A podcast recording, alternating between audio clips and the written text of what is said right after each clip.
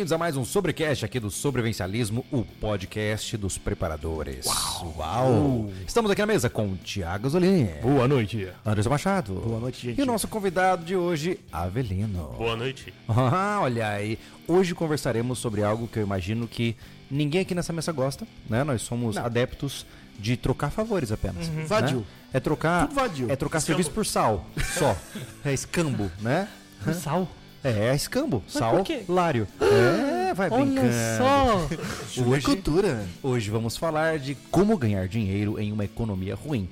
Naturalmente, não sou eu quem vai falar como ganhar dinheiro, né? Nós não somos lá dos melhores nessa questão, mas o Avelino aqui, multibilionário, Nem né? pra imprimir Isso. a gente presta.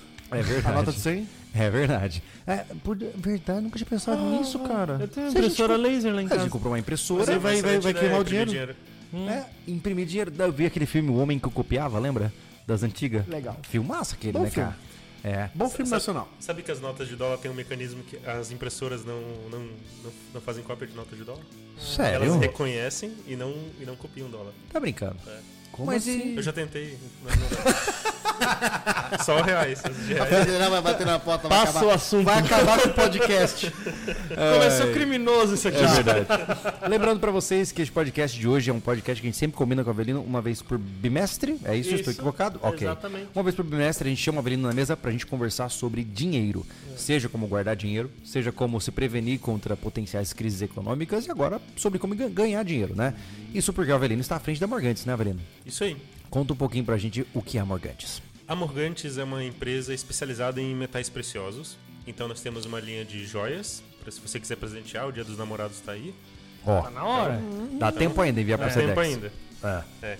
E também para quem quiser investir em metais preciosos, em prata principalmente. Uhum. É, e também nós também temos uma linha industrial, temos alguns produtos industriais é, relacionados a prata, platina, paládio, ouro também. Por exemplo, anodos de platina para química. Agora a gente está com uma prata odontológica que a gente está em processo de aprovação na Anvisa. Odontológica. Odontológica. Olha só. Em- aprovação na Anvisa para a gente poder liberar. Então, entre lá em morgantes.com e conheça os nossos produtos. Aliás, essa dog tag que ele tá usando aí, ó, bem bonita, Olha lá. é do sobrevivencialismo, é personalizada, que você encontra na loja da Morgantes, tá? Se você quiser uma dog tag bonita como essa, é, acesse lá a Morgantes, é morgantes.com ou .br? Morgantes.com. Morgantes.com. .com. Faça Vai. sua encomenda, ele ainda faz a gravação atrás com seu nome, data de nascimento, tipo sanguíneo, conta bancária, senha do banco, tudo que você quiser, para não esquecer.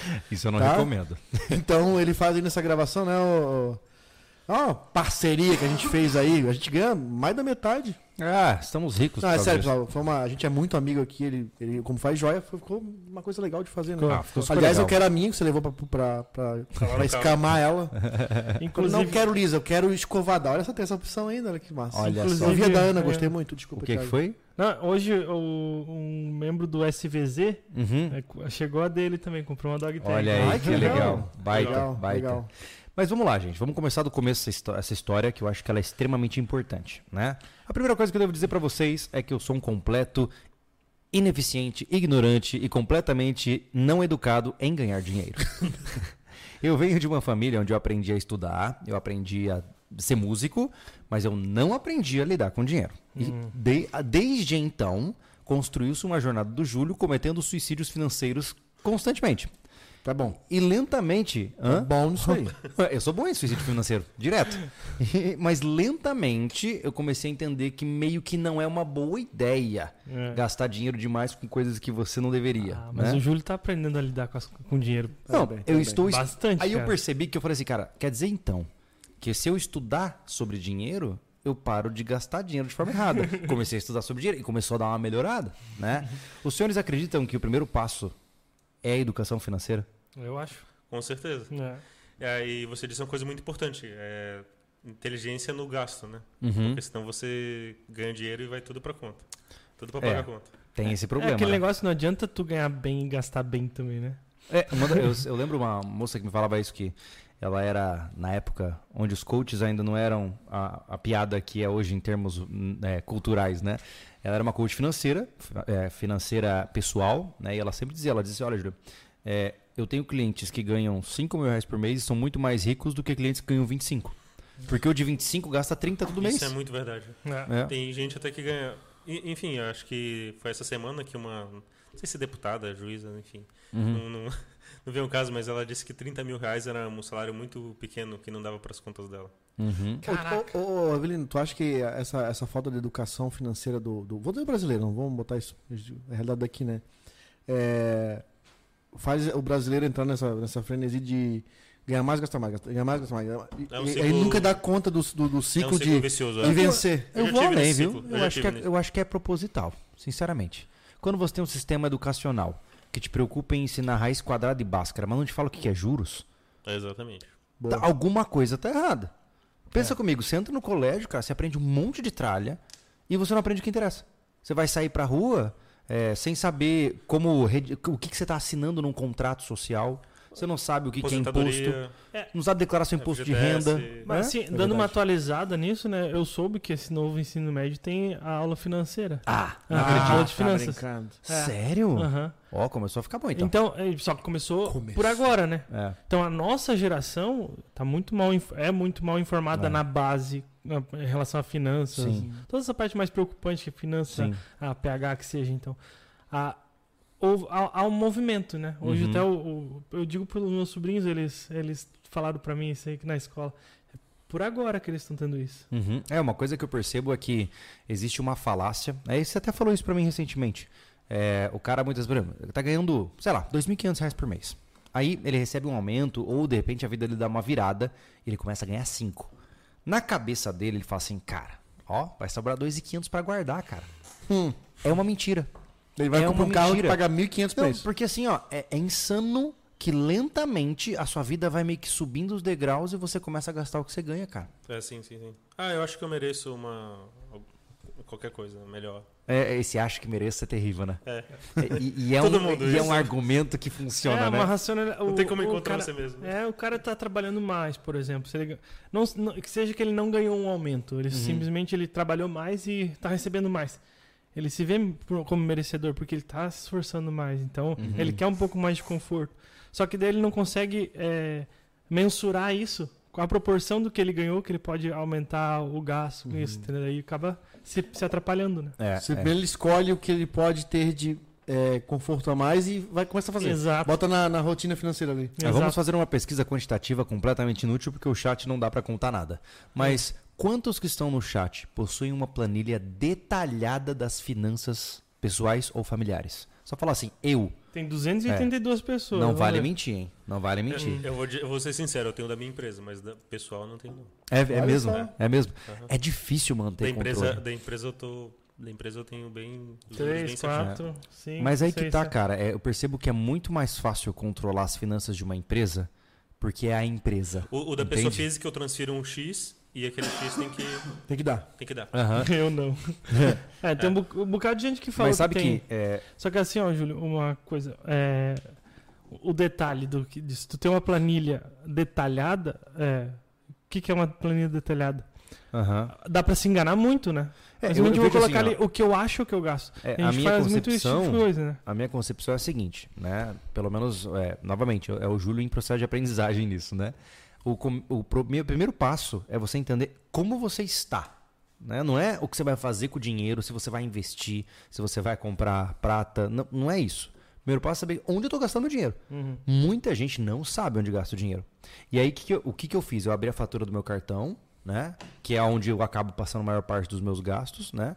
Fui lá na, na tabelinha e comecei. Tá, ah, isso aqui é de uma Isso é um lanchonete. exercício. Pá, isso aqui. Quando eu olhei, eu falei, cara, eu tô gastando uma grana com lanchinho. Eu já, E você só cria essa concepção vendo o número na tua frente. Não tem jeito, né? Aí você joga aquele. aquele você acorda. É. É. É. isso, isso é uma, uma boa dica pro pessoal que tem em casa realmente pegar a, a O fatura do, extrato. a fatura do cartão e colocar ali, ah, quantos desses gastos são essenciais e quantos são não essenciais. É. E geralmente os não essenciais é. É, hoje, com a história do cartão de crédito, a- acho que a grande maioria né, usa tudo através do cartão de crédito. Eu faz tempo que eu não pego dinheiro na mão. Só pego o dinheiro para pagar meu aluguel. Uhum. Né, que o dono é, gosta de receber em, em valores, né, em espécie. Ah, fica mais fácil fazer esse levantamento da planilha. Porque É. antes as idas no, é, é, no mercado, na mercearia, cinquentinha. 10, 20. Eu lembro que Cara, quando Aí era, fica muito levantar. problema- quando era é mais, quando era mais é jovem, eu não gostava de trocar a nota de 100. Porque se ela trocasse pra 2,50 ia Ela se começar a dividia cair. muito rápido. É, Ela se dividia muito É, rápido. mas olha só, tem gente que faz. ah, tem gente que tem esse costume, né? Meu sogro e minha sogra, eles tinham a tabela. Porém, não é questão de gasto de cartão de crédito. Eles iam no mercado, voltavam. Quando gastou? Ah, lança lá. É, tanto de carne, tanto. de- Uhum. E aí colocava na tabela. Então não precisava do, do cartão de crédito, por exemplo. Ah, eu falo sim. cartão de crédito, tá, pessoal? Mas é o cartão. É o cartão. Sim, Aham. É o cartão. débito. Tipo, eu trabalho tudo no débito. Uhum. Eu só uso crédito quando eu compro algo em algum site. Só. Eu uso crédito na cidade. Gasolina, pô, daí se entrar na gasolina no crédito e na compra, acabou a vida, mano. É, um- é um raré do cacete, assim, ó, eu acho, na minha opinião. Porque compras fica mais fácil. Compra de coisas no site fica mais fácil administrar, né? Geralmente vai parcelar e tudo mais. Então, pra fazer esses cálculos de tabela, vai, fica mais controlável, né? Uhum. Pra tu abastecer.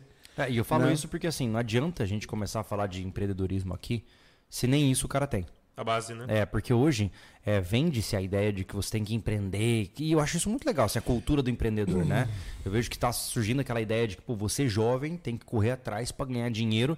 Claro que sempre entra o lado negativo associado a isso, né? De muitas vezes é, ir para um lado não saudável ou, inclusive, fantasioso. Mas que massa, né? É, antes no Brasil você não tinha isso. Agora você tem já esse ímpeto de, pô, tenta fazer alguma coisa para ganhar uma grana, né? Mas também acho perigoso, né? Sempre, sempre tem os Eu dois acho lados. perigoso né? porque assim, ó, não, não é nenhuma uma porcentagem pequena.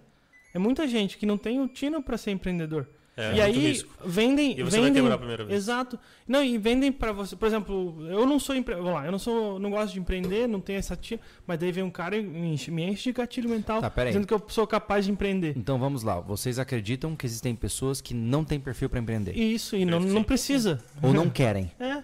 Ah, e não sim, precisa. sim, sim. É é porque assim, ó, a venda da ideia e é só por consumir muito conteúdo, não tô com embasamento científico Uhum. aqui, né?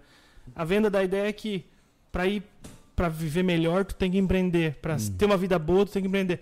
O, o objetivo é empreender, não necessariamente, Não. entendeu? Tem gente que não tem esse perfil e ponto. É. Tem gente que é feliz e, e eu não vejo demérito em você servir a uma empresa. Mas ou é alguém, claro, né? esse empreendedor precisa de um funcionário, pô. É. Entendeu? Exato. E aí tu vende que todo mundo tem que ser empreendedor, ninguém é empreendedor. Vira o tal do muito cacife para pro índio. Pois é. O, peguei o exemplo como o Barsi, né, que é o CPF mais rico da bolsa, Uhum. ele foi contador por muitos anos. Claro que ele recebia um salário, acho que em dólares na época era 5, 6 mil dólares, eu vi ele falando Uhum. na live. Uhum. Mas o grande segredo é que ele vivia é, humilde, digamos assim, né, não Uhum. ostentava.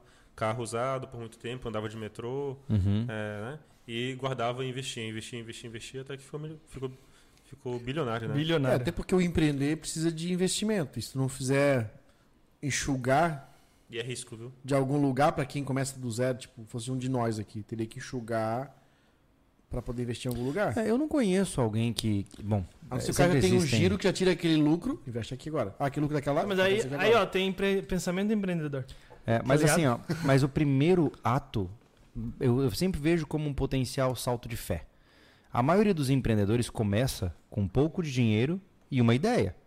E eles então apostam na ideia. E muitas É o vezes primeiro entram, passo, né? e entram de all-in na história. Né? Vou, vou colocar minhas fichas e se der errado, deu errado feio. Né? Estatisticamente, a maioria faz isso. Ah. É, Não faz um controle antes. é, né? é. Mas assim, eu entendo que é assim que funciona. Uhum. né? Ah, e muita gente dá certo e muita gente dá errado né, nesse processo. Só que eu vejo que nos tempos atuais, você além de ter os desafios do empreendedorismo, você ainda tem os desafios dos contos de, de, de Da fantasia que Uhum. aparecem, né? Uhum. É, por exemplo, ah, eu vi ó, esses dias atrás um rapaz, um garoto de 12 anos que era investidor. Ai, cara, esse nome do mar. Eu, eu particular, isso pra mim quase entra como abuso infantil, tá? Eu, eu acho, sinceramente.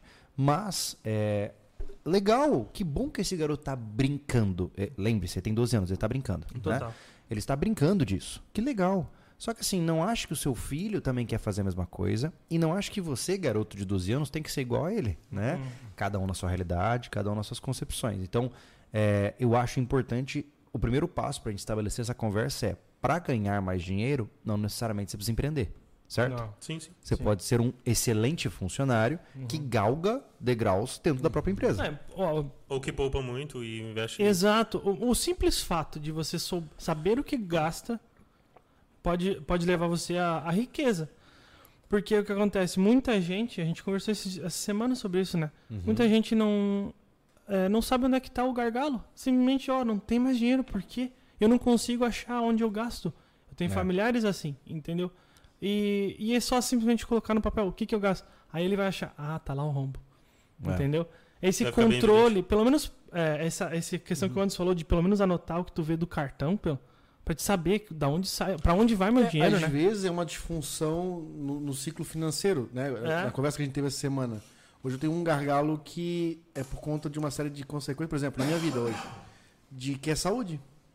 Cara, assim, as meninas entraram. Tá caro, né? É, é, tava muito caro. As meninas entraram numa uma série de resfriado e tal. As- a- tanto a, a- a menina como a. E aí, cara, é uma coisa que saiu de controle. Uhum. Hoje um, tem um gargalo, pra mim, hoje é ali. Saúde. Como é que se controla um negócio desse, cara? Claro, tem saúde, O mas. ideal é você ter uma reserva antes pra você queimar Ah, essa é? reserva. Eu, eu acho, ô, ô, me, me corrija se eu estiver equivocado, Mas nem sempre dá. mas É. eu penso mais em dar um jeito de ganhar mais do Também. que queimar reserva. Sempre, sabe? É, o ideal é fazer as duas coisas ao mesmo tempo. É, né? Aí, É, quando a gente tá falando o Reserva é nunca isso, deixar né? de fazer? Nunca deixar. Não, sempre tem que ter uma reservinha Uhum. lá. É. Um- É a reserva de emergência, né? Uhum. É, apesar de que é um. Eu vejo que essa reserva é uma lenda. Eu, eu não conheço gente que usa essa reserva. Você tem reserva de emergência? Não, nessa- não o ideal. Você tem, Anderson? Hã? Você tem também? Não. O que, o, Você, o que você não tem acontece? uma reserva de Eu emergência? tenho Tem- CPF? CPF. É mesmo? Ah. Legal, isso É é, que legal. assim, ó, CPF é, geralmente é o que fala. O cara pega ali uns um ano ou seis meses do que ele gasta Ô. normalmente. Uhum. Eu tenho. Tipo, pra Vocês, Vocês vocês, têm. vocês têm a Tem reserva as, de as barrinhas de, de prata que ele. Que ele... Pronto. Ah, tá aí, o bilhete tá lá. E vocês também têm reserva de comida. Sim. Que também, de certa Sim. forma, é reserva de emergência. Não, com certeza. Mas eu digo assim, é que é, é, algumas vezes vende-se a ideia de que ah, você tem que ter seis meses de reserva de emergência e tal. Eu hoje eu acredito assim, ó, se você tem Quanto uma. mais, melhor, mas... É, mas, Mas assim, ó, se você dá. tem uma, um potencial de ganhar dinheiro com relativa facilidade, entre aspas, porque você foi capacitado para isso. Vou dar um exemplo, tá? Por exemplo, ah, imaginemos que eu tenho 5 mil reais guardados. Para mim, seria muito melhor pegar esses 5 mil, em vez de deixar guardados, e investir, por exemplo, para abrir minha clínica de psicologia. Por quê? Porque a liquidez que isso vai me gerar é muito superior a se deixar numa reserva de emergência. Então, nesta situação específica, não vale a pena ficar com essa reserva durante esse período. Mas a entende? questão é a seguinte: o, o- a chave daí foi a tua, o teu estudo de caso. Sim. Entendeu? O problema é quando o cara não para pra pensar nisso. O que a gente tá falando É que aqui. eu ia comentar também. ele não para pra saber o que gasta, ele não para pra saber o que ganha. Uhum. Entendeu? Ele só vai, só segue a vida dele. Esse é um grande problema, né? Não, o cara Eu- eu tem vejo- esse tino que os 5 mil guardado pode gerar 10 de lucro por mês. Uhum. Ele pode ficar na insegurança. Ah, não, prefiro manter os 5 mil lá, que tá garantido. É e ele perfil. deixa, de, ele deixa de É. investir. Mas é perfil, né? É. Essa reserva de emergência eu entendo que é um seguro. Porque você deu um exemplo da tua clínica, mas pensa na pandemia, por exemplo. Uhum. Ah, não, não sei nem se poderia falar essa palavra. É, imagina quem, sei lá, tinha um restaurante, estava ganhando dinheiro todo, todo, todo mês e tal. Cortou. De repente, por alguma situação, alguma coisa, corta. Sim. Aí você tem uma. Você tem um Sim, dinheiro faz ali. sentido. Tem uma gordura pra queimar. Mas é. um seguro. Aí Sim. ele tem, existe esse custo, É realmente uma, esse é uma apólice de seguro autossuficiente. É, existe realmente esse custo-benefício de, opa, Uhum. É, o máximo que eu consegui juntar na minha, na minha vida de reserva de emergência foi três meses de, Uhum. de, de custo, né? Mas é Uhum. assim, ó, não é uma coisa assim pra te sobreviver. Não, a reserva de emergência se chama de uma Manter coisa o que padrão. Tu, tu mantém o teu padrão até tu conseguir outra coisa, de repente é, É. um, é um emprego, então... Se você... Eu falo muito aqui, a gente já falou nas outras vezes, porque falo muito sobre só ser dinheiro, mas e ele posicionou bem. Se eu tenho três meses de comida, eu tenho que juntar nisso na minha reserva de emergência. Sim. Porque se eu já tenho a comida pra três meses, porque hoje tá mais Já dinheiro. debita. É, né? debito. Então, tu, pelo menos pra te ter a, Fome você a não passa. realidade contigo. Hã? fome você não passa. Exato. Mas é, pelo menos tu tá com a realidade ali. Então, eu consigo comer por seis meses e eu tenho as contas que eu tenho normalmente por mais seis meses. Então, ó, e fechou. Tá, então, eu tenho uma reserva completa de emergência. Deixa né? eu colocar a, uma- a questão chave da mesa que eu acho que representa grande parte dos, dos casos que muitas vezes comentam aqui no canal e tudo mais. O cara trabalha, enfim, vou inventar algum número, mas a pessoa pode substituir pelo número que, for- número que for. Ó, o cara ganha, tem uma renda familiar de 5 mil por mês. Ele e a esposa trabalham e tal, 5 pila por mês. Né? Hoje em dia, 5 mil reais já não dá para luxo. né? Dependendo de onde você vive, Isso, claro. depende Depende de onde é. você vive. Mas o ponto é que ah, ele gasta 4.900 por mês. Tá? Ele tem a planilha bonitinha, ele sabe onde ele custa. Sobra 100 reais, cara, tirando já entretenimento e tal, que ele separou, que é o dinheiro que ele pode guardar. Esse, esse cara que está nessa situação, ele não tem uma grande quantia de dinheiro para investir, Não. mas todo mês pinga um pouquinho que ele sabe que ele pode guardar. Como esse cara pode ganhar dinheiro? É, uma coisa que eu queria falar é que eu acho que quando a pessoa está no início da vida, hum, é minha, minha aposta, né? Não faz, muito, não faz muito sentido ela ter essa reserva de emergência. Eu arriscaria mais. Acho que quando a pessoa é jovem. É, Quando tem amparo, né? é, porque ah, sobrou 100 pila. Uhum. Vai pôr na reserva de emergência? Não. Sei lá, eu tentaria, é o que eu faria. É, fazer mais dinheiro Uhum. com esses 100 Porque pila. ele não vai ficar na rua se der errado, né? É, não. O meu, o meu, meu- eu tenho uma- um, vou dar um exemplo prático, tá? Sobra 100 reais. Uhum. É, eu procuro, na minha, esse, esse é minha- o meu pensamento. Sim, não é posso, bem não- particular, Não tem né? como eu dar dica pra outra pessoa. Meu pensamento é, eu vou lá, eu vejo algo de uma máquina que faça, por exemplo, minha primeira máquina de caneca com uma impressora e tudo, com todos os, todos, todas as coisas eu negociei Uhum. por 1.300 reais. Uhum. Eu já mostrei até no, no Cortes lá, uma maquininha branca, a minha impressora que eu uso até hoje, Uhum. 1.300 reais e eu parcelei. Nesse caso aí, ele, 100 reais sobra por, por mês, né? Ele pode pegar um parcelamento de 100 pila. Parcelamento para um negócio, porque Para ele pega o máquina. negócio inteiro. Aham. Faz sentido. Eu com, com, com seis meses, eu paguei tudo. Faz sentido. É o que eu acabei de fazer ontem. É agora que eu me toquei. É. Uhum. É. É, Eu percebi que eu posso né, aumentar a minha chance de trabalho tendo um notebook. E eu falei, cara, tá muito caro o notebook. Aí eu comecei a pensar, pô, mas se eu, par- se eu parcelar em 12 vezes, esse valor diluído no andamento da jornada paga o preço do produto, pa- paga É. o preço do equipamento. Eu falei, pô, faz sentido. Né? E, e realmente é. é um bom caminho, né? Hoje, é claro que. Que tinha muito pensamento do à vista, né? É porque assim, O ó, avi- o eu, avista, eu ele- venho de um histórico de abusar do crédito. Eu, eu nunca fiquei com o nome sujo, mas é, eu já fiquei em situações de falar assim, meu Deus, como eu saio dessa? Entendeu? E eu, então eu criei aquela, aquela sensação de tipo assim, cara, não vou mais usar crédito. É tipo assim, eu sou irresponsável com crédito, Uhum. então não quero mais crédito na minha vida. E eu passei pelo menos uns dois anos da minha vida só no débito. Né? O que me limitava muito, Porque, óbvio, assim, né? o crédito, eu nunca vi problema no crédito, sempre usei crédito, como falei, para compras. Desde Uhum. que a par- é, o, o, o, o boleto que você vai pagar, o número de parcela não ultrapasse o valor que tu estipula para aquele crédito. Né? O problema são parcelas claro, que se ah, somam, Um né? exemplo, pô, É. eu, eu tenho pago saudavelmente 1.500 reais, um exemplo. Uhum. Cara, se passar, ferrou.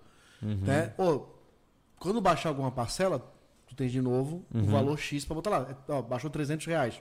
Posso fazer um novo investimento.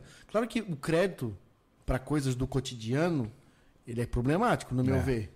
Mas para um investimento que nem o teu, que é, um agregado de um produto para um negócio, isso é investimento. Eu acho, eu aí, acho o- legal aí, aí o crédito funciona que é uma maravilha. O que você está me dizendo é que assim, ó, gasolina, comida, é tudo no débito e o resto, e, tipo, e parcelamentos no crédito. É assim que você vê. Sim, pra- é, isso sempre deu certo para mim. Entendi. Eu não me perco no crédito. Aham. Muito pelo contrário, eu posso Mas- perder no débito. Mas era isso, que- é isso que eu tava te explicando. Como eu me sentia indisciplinado, eu falei, Uhum. não vou mais usar. E aí agora, lentamente, eu tô percebendo, pô, mano, mas dá pra usar. É Ó, só. Eu falei brincando lá né? pro Brodinho, lá como eu falei pra você, né? Ah, falei brincando, joguei assim, ah, vamos, tu acha que nós comprar uma moto no leilão aí, dar uma ajeitada aí e vender? Uhum. Aí vamos supor, eu eu não, eu não, eu não penso no dinheiro inteiro do negócio. Eu penso em comprar a moto. As peças eu compro a prestação. Aí eu Ah, consigo montar um entendi. negócio. Que até vender a moto você já Porque eu recuperou. não tenho dinheiro para é- investir na moto pronta para vender. Eu Uhum. tenho dinheiro para investir na moto comprada. Nas peças eu financio. Ó. E aí eu monto a moto. Entendi. Vendo a moto. É, tem que ver assim, ó, o que, que é investimento, né? Uhum. O- O que, que é investimento? Ah, eu vou investir em comp- num, num, num ingresso de cinema? Tipo, depende. O que, que é, eu vou investimento? com- Eu vou, investir num carro. Saiba o que é investimento. Eu não, eu não tenho o conceito total, mas assim, ó, o que é investimento? O que você gasta agora, investe, É, agora para ter, obter uma renda no final disso. É o, é o clássico, Entendeu? o clássico ROI. Vamos usar, vamos Eu- o. E pra mim, é claro, no, ca- no caso do Júlio, ele fez um investimento que ele vai obter uma renda daquilo Mas, que ele Anderson, colocou dinheiro. Quer ver uma falácia que eu conheço? Muita gente que já deve ter caído. Não, eu vou comprar um celular melhor, porque eu- aí eu consigo trabalhar com mais qualidade, eu quero começar a trabalhar mais online. É, não, mas tu não Aqui- trabalha, né? Mas eu tô- eu tô- é, muitas vezes Uhum. o cara vai lá e compra um celular. Pra mim, assim, eu, vejo, eu vejo uma pessoa. E, e desculpa, eu sei que cada um tem suas prioridades, entendeu? Mas quando eu vejo uma pessoa que muitas vezes diz que tá ruim de grana e tá com um celular de 4, 5 mil na mão, eu não consigo entender o que tá acontecendo. Porque é, ou ela deve estar caída nessa falácia, Uhum. entendeu? É, são coisas difíceis, né? Agora, ali sobre o crédito, é, dizem que a gente passa três etapas, né? Primeiro você usa o crédito, aí Uhum. você se estapeia, Uhum. aí depois não, vou usar só o débito. Eu Ah, então você- eu, tô, eu eu acho- tô seguindo o roteiro. eu- é, aí depois você volta, poxa, mas se eu usar o crédito com inteligência. Então acho que é, né, dá pra. Dá pra Existe o meio Dá- termo, né? é, e eu, eu gosto bastante do cartão de crédito. Eu uso muito. Eu só passo Uhum. as coisas no cartão de crédito, mas você tem que criar limites. Meio que limites mentais. Uhum. Mas isso, às vezes, a pessoa só aprende depois que ela passa pelas Depois de apanhar etapas, muito. Você, estapeia no crédito, depois É, você lembra uma- igual eu- tá. A gente lembro só uma aprende vez- Tá na com fase erro. dois. É, A gente só aprende com erro, senão o teu É. é do outro. E assim, ó, é por mais. É porque muitas vezes pra gente é absurdo, mas eu lembro na, na época eu tinha. Eu devia ter uns 18 anos de idade e eu tinha um amigo que tinha 19. E era um cara que sempre foi muito batalhador, assim, mas pô, o cara sempre dava tiro errado, sabe? Sabe aquela pessoa que ia lá esforçada, mas se, se esforça pros lados errados. Aí, cara, uma vez ele surtou, ele foi no banco, tirou 5 mil de empréstimo pra fazer festa. Falou, sabe de uma coisa? Já que eu tô sempre ferrado, eu vou fazer isso. Uau! E foi. Depois de cinco anos, Não. some mesmo. Mano, eu lembro. Essa eu falar. Eu lembro, Essa eu eu, falar, eu lembro assim, ó, vagamente, eu sou ruim de datas, mas eu lembro que assim, ó, lá pelos 22, ele tava pagando empréstimo ainda de nome sujo. Meu Deus. Ou seja, ele gastou 5 mil em tipo um final de semana, viveu de rei e passou mais 5 anos, cara, Você, se certeza essa ferrando. festa custou uns 20 mil reais pra ele. Às vezes bem mais. Até Bem mais, mais, né? considerando o estresse associado, nome sujo, onde o cara não conseguia parcelar coisa simples, entendeu? Uhum. Então, é, essas coisas são muito perigosas. São muito. É como eu falei, o tal do celular, cara, pra mim, ele é uma insanidade financeira.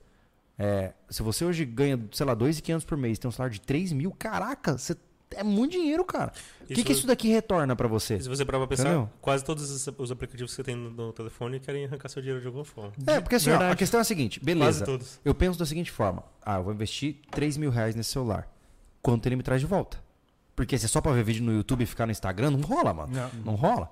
Entendeu? Quando eu aprendi que todos os meus gastos, todos não, mas grande parte do que eu compro precisa de certa forma retornar de alguma maneira pra mim, eu consegui entender um pouco melhor como lubrificar as minhas Isso é finanças. Sabe?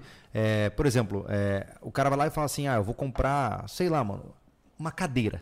Tá? Que nem essa aqui. Quando a gente mudou de escritório, lembra que eu te falei? Eu falei, cara, eu quero uma cadeira boa. Por quê? Pô, é uma cadeira cara, a gente pagou 1.200 pila em cada cadeira dessa.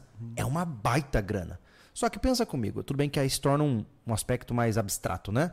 Mas, pô, eu passava 8 horas por dia sentado na cadeira editando. Será que eu não produzi vídeos melhores e com maior qualidade Quanto por causa disso? 1.200, 1.400? 1.200. 1.200. Tá dois anos sentado nela e não te causou nenhum problema na coluna. É?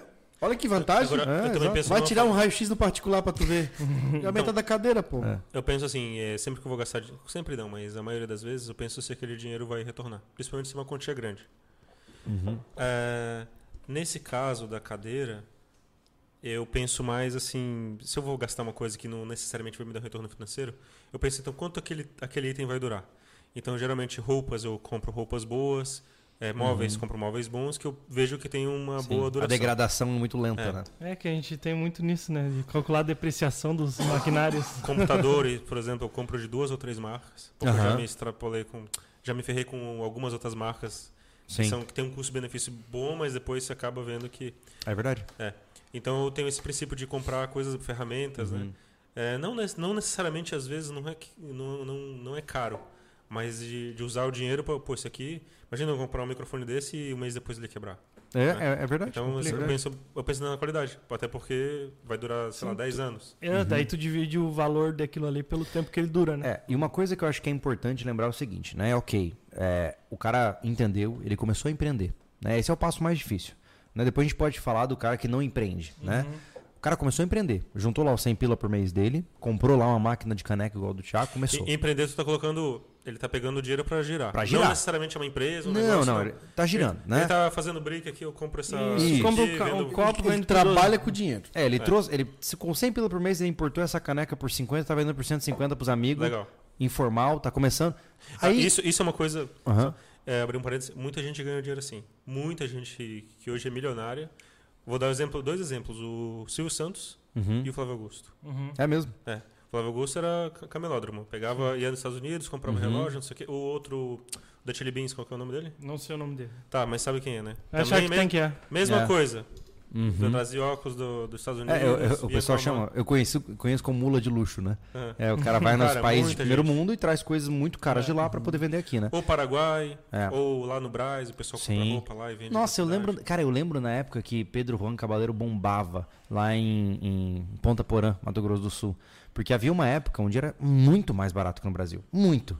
Cara, o que tinha de carro entupido de Cara, coisa o vindo camelódromo Brasil. de Florianópolis praticamente foi montado sobre um- esse tipo de trabalho, pô. É. Paraguai nas lojinhas. Paraguai É. nas lojinhas. E aí, cara, mas enfim, aí beleza, o cara começou a vender as canecas dele e começou a girar dinheiro, né? E ele começa a crescer, começa a crescer. E aí ele começa, aí ele olha a conta dele e fala: Caraca, cara, tem 10 mil reais aqui que eu consegui vendo caneca, cara. Olha que top. Pô, vou comprar um negócio. Ou seja, é o momento, eu acho que esse momento é terrivelmente difícil de uma pessoa é, é o cara confundir CPF com CNPJ. Ou seja, confundir ele com a empresa, né? E infelizmente, eu não digo de forma é, depreciativa, mas é quase que você tivesse que esquizo- esquizofrenizar mesmo. É, você não é a sua empresa, a sua empresa não é você. E é, e é um pensamento difícil de desenvolver, né? É bastante difícil, né? Tu vê muito caso assim. Eu vejo, mu- gente que faliu por causa disso, né? eu vejo esse, muito esse fenômeno de deslumbramento. Quando a pessoa começa a ganhar dinheiro. Inclusive, isso aconteceu comigo também. Aí você. Porque por muitos anos. Igual o- a história do Júlio, do, do rapaz dos 5 mil reais. Mas não, no caso, não foi festa, né? Digamos Uhum. assim, quando você começa a ganhar dinheiro e. Poxa, eu já fui assim, bem humilde e. Morava num quarto muito pequeno e vivia com menos de mil reais por mês. Então era uma, uma- um tempo muito difícil. Comia pouco e tudo. E aí depois que comecei, comecei a ganhar um pouco de dinheiro e falei, poxa, agora que eu tenho um pouco, eu vou querer ter isso, ter aquilo, sair para tal lugar Uhum. e tal. E aí você passa esse deslumbramento e aí você entra, é, tá sujeito a entrar nesse ciclo de volta de tá gastando tudo que você consegue. Pobre rico. É, isso. Não, agora eu vou. Agora eu vou em tal lugar, vou viajar em tal lugar, vou comprar um telefone tal, vou comprar um computador tal, vou em tal lugar beber uma cerveja, vou, isso, vou É. viajar e tal. Aí pronto, aí você acabou de ganhar e acabou de mudar seu padrão de vida. Aí É. você sente o gosto daquilo e pra você voltar, meu, Pra Rapaz. descer um degrau é, é difícil. É. Só que assim também tem o caso do cara que vai escalonando, né? Porque o que acontece? Hoje, eh, por exemplo, quando eu morava, eu comecei a morar sozinho, eu ganhava 750 reais por mês. Uhum. E aí eu pagava o aluguel. Aí eu pensava assim, meu Deus, não conseguiu nem, nem colocar gasolina no carro. Falei pro Anderson até hoje, tá, tava nisso, eu, não, eu deixava o carro parado na garagem porque eu não tinha como colocar gasolina. Aí comecei assim, o que que eu faço? Eu não sabia o que fazer. Só que assim, vivia na risca, assim, ó. Aí eu usei um pouco de cheque especial e aí começava a ficar, né, problemático. Aí ganhei aumento. Ganhei aumento não necessariamente veio o vislumbre de, nossa, é bastante dinheiro. Não, pelo menos se eu fizesse Consigo isso, respirar. se eu fizesse isso, eu estava endividado até hoje. Uhum. Na hora assim eu falei, Aham. tem que tem que ter um discernimento na hora de É. só para poder respirar, entendeu? Então tem que cuidar bastante com esse vislumbre aí, porque tu É. pode é, de uma situação que hoje eu, hoje eu tô bem, né? Que eu não tenho nenhuma dívida, Aham. né, além do rancho. e, e eu poderia estar. e hoje eu poderia estar e endividado vale até lembrar, hoje. quanto maior é o seu ganho, maior é o tropeço. É isso que eu ia É. falar. né? Quando você ganha mil reais por mês, você vai se endividar, a sua dívida vai ser enorme com cinco mil reais. Se você ganha 20 mil por mês, você vai estar devendo 100. É sempre assim. É, sempre. Parece que é proporcional, né? Impressionante isso. É, é, esse negócio de ah, ganho mais e tal. Quando eu, eu- eu separei do primeiro casamento, né, eu saí com a minha moto e com o terreno. Apartamento ficou pra mulher, carro ficou pra ela, tava no nome dela, não, não tinha grana pra meter um litigioso. Deixa como tá. Vou trabalhar e vou correr atrás. Eu tava com 20, com 35 anos. Né? Podia ter comprado um carro, ter curtido um monte, vou ver daquele terreno. Igual amigo do Júlio. Aham. Vai curtir a porra da vida. Tá ligado? Eu fiz dois investimentos naquela época. Que foi me associar ao Júlio e o cara de madeira. E fazer um investimento numa, numa, numa renda passiva que era os aluguéis. E foi o que eu fiz. Hoje eu tô aqui porque eu fiz, acreditei nesse investimento de montar Sim. a loja, né? E consequentemente trabalhar junto com o canal. Né? O canal tava ainda. Né? Tava, tava Tava no no processo. processo ainda. É. Tava bastante tempo, mas tava no processo de querer tirar alguma coisa, né? Né? É. É, e, as, e as minhas duas unidades lá que me rendem uma graninha ainda hoje. Então foi um momento chave de falar assim, cara, o que, que eu faço com esse dinheiro? Conheço um monte de gente, pô, numa situação parecida com a minha, ou uma saída de um emprego que ganha um dinheiro legal, ou um casamento que divide um bem. E, Cara, e sair de casamento é um perigo, né? Hum. O cara quer curtir a vida. É um perigo pra, pra falir, cara. Eu acho que o problema é o tal do Entendeu? acordo, sabia? O cara tá 15 anos na mesma empresa, ele faz um acordo, Eu- ganha uma mas, grana. mas essa palavra que ele falou é o vezes. deslumbramento, cara. É. Eu. Eu peguei e segurei a onda tanto que eu fui comprar um carro quando nós se mudamos pra cá. É, Eu dividi o carro do Júlio. não é verdade? Eu de 2015 até 2019 eu fiquei só de moto. Eu tenho Só uma, de moto, cara. Eu tenho uma dessas regras mentais, né, que eu falei. Quando eu ganho uma, algum dinheiro grande assim, eu pego a maior parte, 90, 95%, às vezes 99%, Uhum. e ponho alguma coisa grande. Ou, no caso, pode ser pro pessoal que tem em casa um imóvel, ou no caso das minhas empresas, máquinas. Você ou- trava o seu acesso a ele. Trava isso. Eu, de- eu, mas, eu, mas eu travo não necessariamente. Eu invisto. Uhum. Pra ser, ó, essa grana aqui. E, um, e 1%, 5%, 10% eu falo, ah, isso aqui eu vou gastar. Aí você eh, dá uma saciada nessa. Uhum. É. Tira, nessa é. é, tira alguma coisa, você, Paulo. Tira alguma coisa o pra mim. problema, é, o problema principal sempre está no propósito, né? Para que que você quer ganhar esse dinheiro? Esse é o primeiro passo, né? Você quer ganhar esse dinheiro para ficar rico e, e mostrar a sua Lamborghini no Instagram? Vai dar ruim, amigo. Mostrar vai que dar você é ruim. rico. É, vai dar ruim. Mostrar que você é rico custa caro, né? o que tem de gente endividada fingindo que é rico para os outros não é brincadeira, né? Agora, né, no nosso caso, por exemplo, nós estamos em um momento, e eu acho que ao longo da minha vida inteira vai ser assim. Conforme eu for ganhar dinheiro, eu vou potencializar o meu trabalho, né? Eu vou falar com mais pessoas, eu vou fazer iniciativas melhores, vou construir uma casa lá para poder receber pessoas lá no rancho. Então, existe uma, uma proposta que, na minha concepção, ela é mais sólida do que só quero comprar coisas chiques. Né? O- o- então, é importantíssimo que, junto com o processo de crescimento financeiro, você também tenha alguma filosofia por trás do que você está pensando. É verdade. Senão você vai cair na loucuragem. O cara que ganha, imagina um jovem que ganha 20, 25 por mês. Ele vai passar o tempo todo na loucura. Por quê? Porque não tem, É não tem base. E é né? loucura. Porque o dinheiro, é, o dinheiro, aquela, já diz a, a, a música, né? Dinheiro na mão é vendaval. Hum. Então, é, o dinheiro ele é um potencializador. Se você é louco sem dinheiro, você vai ser muito louco com dinheiro. eu, eu vou te dizer que. Num, acho que o casamento me ajudou muito nisso, a ter mais res- responsabilidade. Sempre, sempre. Isso, isso me ajudou muito, porque eu não, eu não tinha filho. não era- por exemplo, você tinha filhos. Então já, já meio que faz o cara ter uma, uma responsabilidade. Um, opa, Uhum. eu não posso É. fazer loucuragem. Dá um travamento na loucuragem. E eu não, eu, eu. Só foi. Não, eu era assim, eu apostava. Postava. Aham. Entendeu? E eu- e em negócios, né? Apostava. Aí o casamento me pegou assim, me deixou mais. Eu brinco dizendo que. Eu, eu não acho que isso é um demérito, mas eu digo que a minha esposa é, é, me salvou e botou rédea em mim. né? Porque quando o cara ele é muito loucão, assim, de, de sair metendo louco, fazendo o que ele quer, a hora que ele quer, a hora ou outra vai dar errado. Né? Então, esposas servem especialmente para evitar que a gente se mate. Esse é o primeiro passo. Mas é, né? e uma coisa também de perfil também, né, Júlio? Tipo, eu não sou um cara que fiz isso. Não- Pois é. Na minha vida É inteira. Igual eu, pô. É perfil. É perfil, claro. É, claro. não, não, Sim. eu não consigo. Mas eu me identifico com o discurso dele, é isso que eu tô É. dizendo. Né? É. É. Eu fiquei separado por dois anos, aí agora, um tempo atrás, eu não fiz loucuragem nenhuma, cara. Uhum. Eu juntei dinheiro e comprei até um carro, olha só que legal. Pra tu ver, cara, é, É perfil, são perfil, é pô. São perfis. É. Né? Eu hoje na, na- hoje, na minha idade que eu tenho e com esse perfil, eu não tenho essa coisa de quero ir no show, Não, pelo quero ir no né? restaurante, eu quero viajar. Não, pô. Hoje eu tô em busca de, de realmente juntar uma grana pra montar um novo negócio. Estamos todos nessa, nessa loucuragem. Uhum. Né? Pra vencer mais. Né? Pra ter uma vida confortável. Agora, essa palavra aí do deslumbramento, eh, eu quero dar ênfase, aos, principalmente aos jovens, que é bem perigoso, assim, de- depende da personalidade e tal, né? Como a gente disse, é perfil, mas é bem perigoso ele começar a ganhar dinheiro muito rápido quando ele é jovem. É verdade. É, Se ele pegar a é curva receita certa, de... né? é. É, eu, eu, eu lembro, é, eu- houve o processo das cripto, que fizeram vários milionários, né? Milionários jovens, né? Inclusive a gente teve um rapaz que entrou em contato conosco falando isso. Eu ganhei muito dinheiro com É. cripto também. Ele falou que a vida dele hoje é um, é um inferno. Ele tem todo o dinheiro que ele queria ter na vida, mas ele não é feliz, porque não, Não tem tem propósito. É, ele, ele quando tinha 15, 16 anos, estava no Cypherpunk, gastando grana comprando Bitcoin. E aí a parada explodiu e hoje ele é rico, mas e daí? E eu sei que pode, pra quem não. E às vezes até dá depressão. Meu E amigo, é, e é bizarro isso. eu te digo com certeza absoluta. É, é, é, eu, na minha prática clínica, tenho clientes que ganham muito dinheiro e não são felizes. Como eu disse, o dinheiro ele é um potencializador. Se você é um cara que é, é- é- possui um vazio existencial dentro de você, o dinheiro só vai fazer esse buraco crescer mais. Se você é um cara que tá focado, só vai te dar mais foco. Né? O dinheiro ele não traz felicidade, eu acho, mas como eu disse, ele é um, um boost, ele é um acelerador.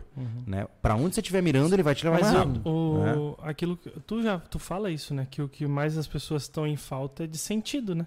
Uh, com certeza. é porque certeza. quem não sabe onde ir, qualquer lado vai pro lugar certo, né? É verdade, é verdade. E aí você vê essa molecada que tá o tempo todo seguindo gente na internet, que o principal objetivo deles é mostrar que eles são. Eu acho engraçado, assim, é que eu- talvez eu seja um pouco velho ou descolado dessas paradas, sabe? Na boa, assim, ó, mas é. É. O cara achar que ele é melhor porque ele usa coisas caras, pra mim só mostra o quão bosta ele é. Então, de- desde novo Tipo, eu percebi isso, cara. Sabe, é, assim, ó, se você acha que você é melhor que eu porque você tá com uma roupa de, sei lá, um outfit de 20 mil reais, tipo, eu, te- eu tenho pena de que você pense assim. Tu lembra sabe? na internet tinha E quando só eu ve-? É, quando eu vejo pessoas deslumbradas com isso, eu, eu fico triste, sabe? Porque, filho, não é isso que vai te fazer importante, sabe? Eu acho que da minha turma, ali da, da- do meu bairro, eu, da minha faixa de idade, eu acho que eu quase. Eu posso dizer que eu quase fui o único a ter carro com 20 anos, cara. Uhum, Porque eu não gastava com roupa nem calçado caro. uhum. Eu tinha um, um primo que sempre usou roupinha de surf, no momento, na loja de surf da cidade, com uma Uhum. cidade conhecida. Mas ele foi ter carro com quase. Acho que com 30 anos, se não me engano, cara. Uhum. Ele teve carro anos depois de mim, cara. E um monte de amigo meu era assim.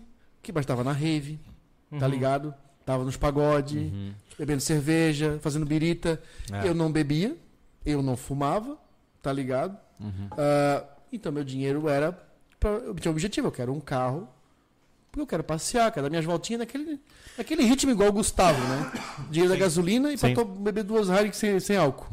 É isso. O, o Gustavo é essa vibe. Eu, eu- eu Sim. era assim, né? Tá ligado? É mesmo? Não, meu sobrinho, cara, ele faz Era. milagre com o dinheiro dele, porque ele é um cara muito enxuto. E ele é a mesma pegada do que eu, assim. Ele, não- ele tem hoje as pilhas dele com o carro dele, que Sim. era a mesma pilha do que eu. É. Cara, eu pra botar a primeira roda, a- além da que veio original do carro, eu trabalhei nas férias, tá? Como servente. Com o dinheiro que eu ganhei, eu ainda tive que dar ainda a roda do carro e mais o meu rádio do carro. Eu fiquei sem rádio pra ter uma roda bonita no carro. e nem era roda muito bonita não, porque era uma roda que era da mesma marca, só que era de uma linha... Era, o meu carro veio com a roda 13, o Corsa, e eu queria do Corsa GLS, que era 14. Meu Deus. Só por isso. Não, eu não. Mano, ninguém veio com merece. os pneus tudo liso, mas eu queria aquela roda. Cara, Eu mas achava massa. Sabe o que vocês estão falando? Eu tô, eu tô lembrando de um negócio, cara. A minha vida, ela é, ela é repleta de tentativas de monetizar o meu hobby. Cara, a primeira vez que eu lembro disso foi quando, A minha quando, também é assim, quando eu tava, acho que, eu não vou lembrar a data, 2006, 2007, sei lá. É, começou a onda dos case mods, né? Que você pegava os computadores bege, né? E você cortava a lateral, pintava, botava neon e tal. E eu curtia isso. Eu falava, eu acho legal. Tipo, pra mim era um estilo de, de arte, sabe? Uma arte meio nerdola, assim, eu gostava. E na época eu abri um. ah, Não abri uma empresa, eu abri um negócio, né? De eh, executar case mods. Eu fiz dois projetos. E vendi pra caras, né? Eles me mandaram a ideia e eu executei e vendi pra eles. E aí, você falando de balada, eu tô dizendo por quê? Porque me lembrou disso. Eu gostava do quê? Eu gostava de ir em bar de rock, geralmente em bar underground, que era só o ódio, porque eu nunca gostei de mainstream. só que era dinheiro e eu gostava de tomar uma cerveja ou um whisky. O que, que eu fiz? Eu fico- montei uma banda de metal, virei vocalista, bebia de graça e curtia a música. Tava no lugar. Mas eu, Júlio, é a falta, da- é falta do tiro empreendedor. Eu tive várias oportunidades. Cara, que eu montei de som em carro, que eu fiz de tampão, caixa de som, botar rádio. Cara, ele tem um nome perfeito pra uma loja de som. Under eu Som. nunca investi. Sabe, vou, ó, tô montando som na minha casa. Eu não tinha esse tino. Cara, toca, é, discotecar em festa. Eu nunca só vou comprar uma aparelhagem e vou tocar em tudo quanto é festa. Eu conhecia todo mundo que fazia festa. Eu nunca investi nisso. Tá ligado? Eu, teve coisa Faltava essa. que passou na minha vida, sei lá, uma lavação de carro. Uhum. Eu trabalhei um bom tempo, assim. ó, Foi os primeiros dinheiro eh, depois lá do condomínio que eu trabalhei, né? Como porteiro. Fiquei revezando em. em só vou montar uma lavação pra mim. E não tinha muitas, hoje tá cheio. Uhum. Floripa tá socada, cara. E a molecada. E dá dinheiro. Né, agora não é mais lavar É assustador. É, car detailing. É, a estética, É, a é, estética automotiva. Estética automotiva. É. Então, assim, ó, era uma época boa que não a tinha muita, não tinha muito de nada praticamente, Aham. né? E eu nunca tive tino pra, pum, pô, podia ter feito isso, cara. É. É igual eu a história, sempre, eu a sempre história ia bancar o que eu gastava. É igual a Sempre. história de empreender em mão de obra. Eu fui Uhum. fazer isso quando já tinha um monte de marido de aluguel. Aham. Que eu tive a coragem, porque eu tava na merda. Hum. Tá ligado? Então é, é- é- é o pensamento empreendedor. Eu não fui criado pra isso. Aham. Eu Então eu nunca me liguei nisso. Eu sinto que o empreendedor, o, principalmente quando você, o- você vai começar, você tem que ter um pouco de cara de pau. Assim. Tem. Tem. Tem de que mesmo. cobrar. É porque você tá entrando num buraco que é onde você tem que fazer, você tem que se fazer existir, né, cara? Uhum. Não tem jeito, né? E nunca vai ser perfeito e você vai se ferrar muito no processo. Não, né? E é tipo assim, tu vai ser cobrado, tu vai ter que cobrar, É. entendeu? Dá uma olhada no Superchat pra gente. Diga aí. Dorel Norato mandou aqui, Quarteto Fantástico, podcast com a Avelino tem que ser uma vez por mês, no mínimo. Abraço, ídolos. Valeu, um abraço. Juan Siqueira, como ainda moro com meus pais, é mais simples controlar os gatos. Tento ajudar as- a véia, mas ela é relutante em modernizar. Gato tá na louca e não faz reserva. Eita. Mas Eita. aquele negócio, cara, faz o teu. Ah, É. Não tem o que. Se Só não se tem ajuda jeito, quem não tem jeito. É. É. Da- David Lemos. Boa noite, senhores. Uma coisa que mudou a minha vida financeira foi planejar os gastos. Isso é fato. É. Muda No tudo. começo, no começo do mês, planejar a maioria dos gastos. Aí, aí então anotar. Boa. Uhum. A tal da cota, né? Ah, o cara tem 200 reais pra gastar com lanche. É o, Chegou nos 200, trava. é o caixinha, né? O que me É. ajudou também, uma coisa que eu lembrei é planejar o dia. Hoje eu faço uma listinha de tudo do meu Ah, dia que eu vou fazer to-do list. Pelo menos tem que ter três ou de três a cinco Fala coisas. com a letra aqui do. Ah, De- de- aí, aí. tá, agora sim. De três, a, de três a cinco coisas que eu tenho que fazer naquele dia. Me ajudou muito demais. Boa, boa.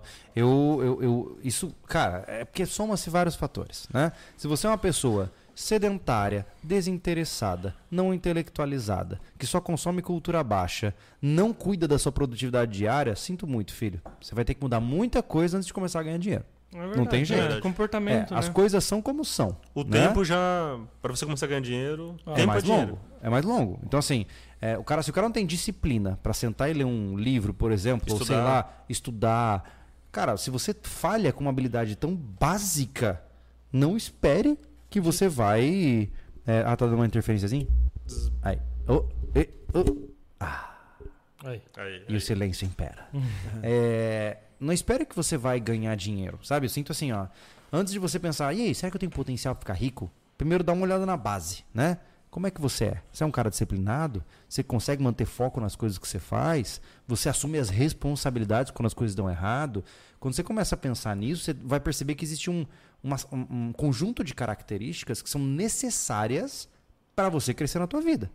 Né? Que nem o YouTube, o que eu mais conheço são canais mortos. O YouTube é um grande cemitério de canais. Por quê? O cara começa, posta 3, 4 vídeos, ninguém assiste, 5 vídeos, é, larga. Tem que ser persistente, né? Pronto. Cara, entendeu? É, é isso, né? É, é o filtro de venda.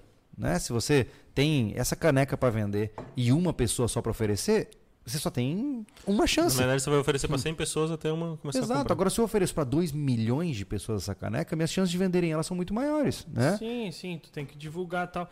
Mas eu- uma coisa que tem que cuidar é sobre isso. A questão de canais mortos é muito por conta da, da historinha pra eu dormir que YouTube É. dá dinheiro. Não, é. O YouTube não dá dinheiro. YouTube é um entendeu? meio para. É um meio para tu tem que trabalhar, entendeu? É, constância, então É. eh, o cara acha que não, vou fazer igual os caras, estão detonando, nadando no dinheiro. Ele, ele esquece de, por exemplo, vamos sair do YouTube, esquece de falar, de ver como é que é o custo, como é que é a logística de vender Sim. caneca de da É que assim, ó, Stanley. a gente tem que Entendeu? entender que no Brasil existe uma cultura, tá?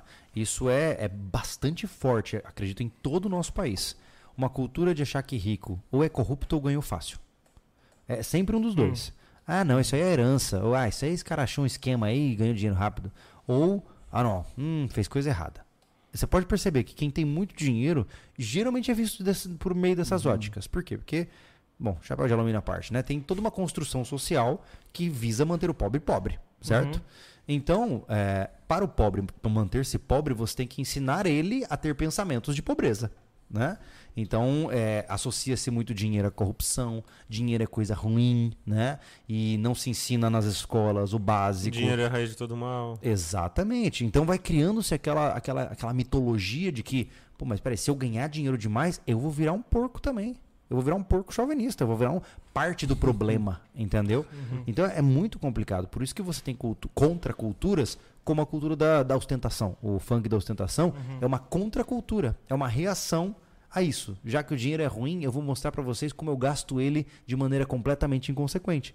E, e são fenômenos sociais que você observa e fala assim, caraca, é, isso mostra que o nosso país ele é uma maravilha de engenharia social. Ele é feito exatamente para ser como ele é. Né? Uhum. E para você quebrar esse grande mecanismo de engenharia social que você tem hoje, nossa, é muito difícil. É muito difícil, né? Claro que a gente pode ir muito além, né? Falar, por exemplo, do plano eugenista, que é o próprio salário mínimo, mas gente, acho que não estamos prontos para essa conversa. né?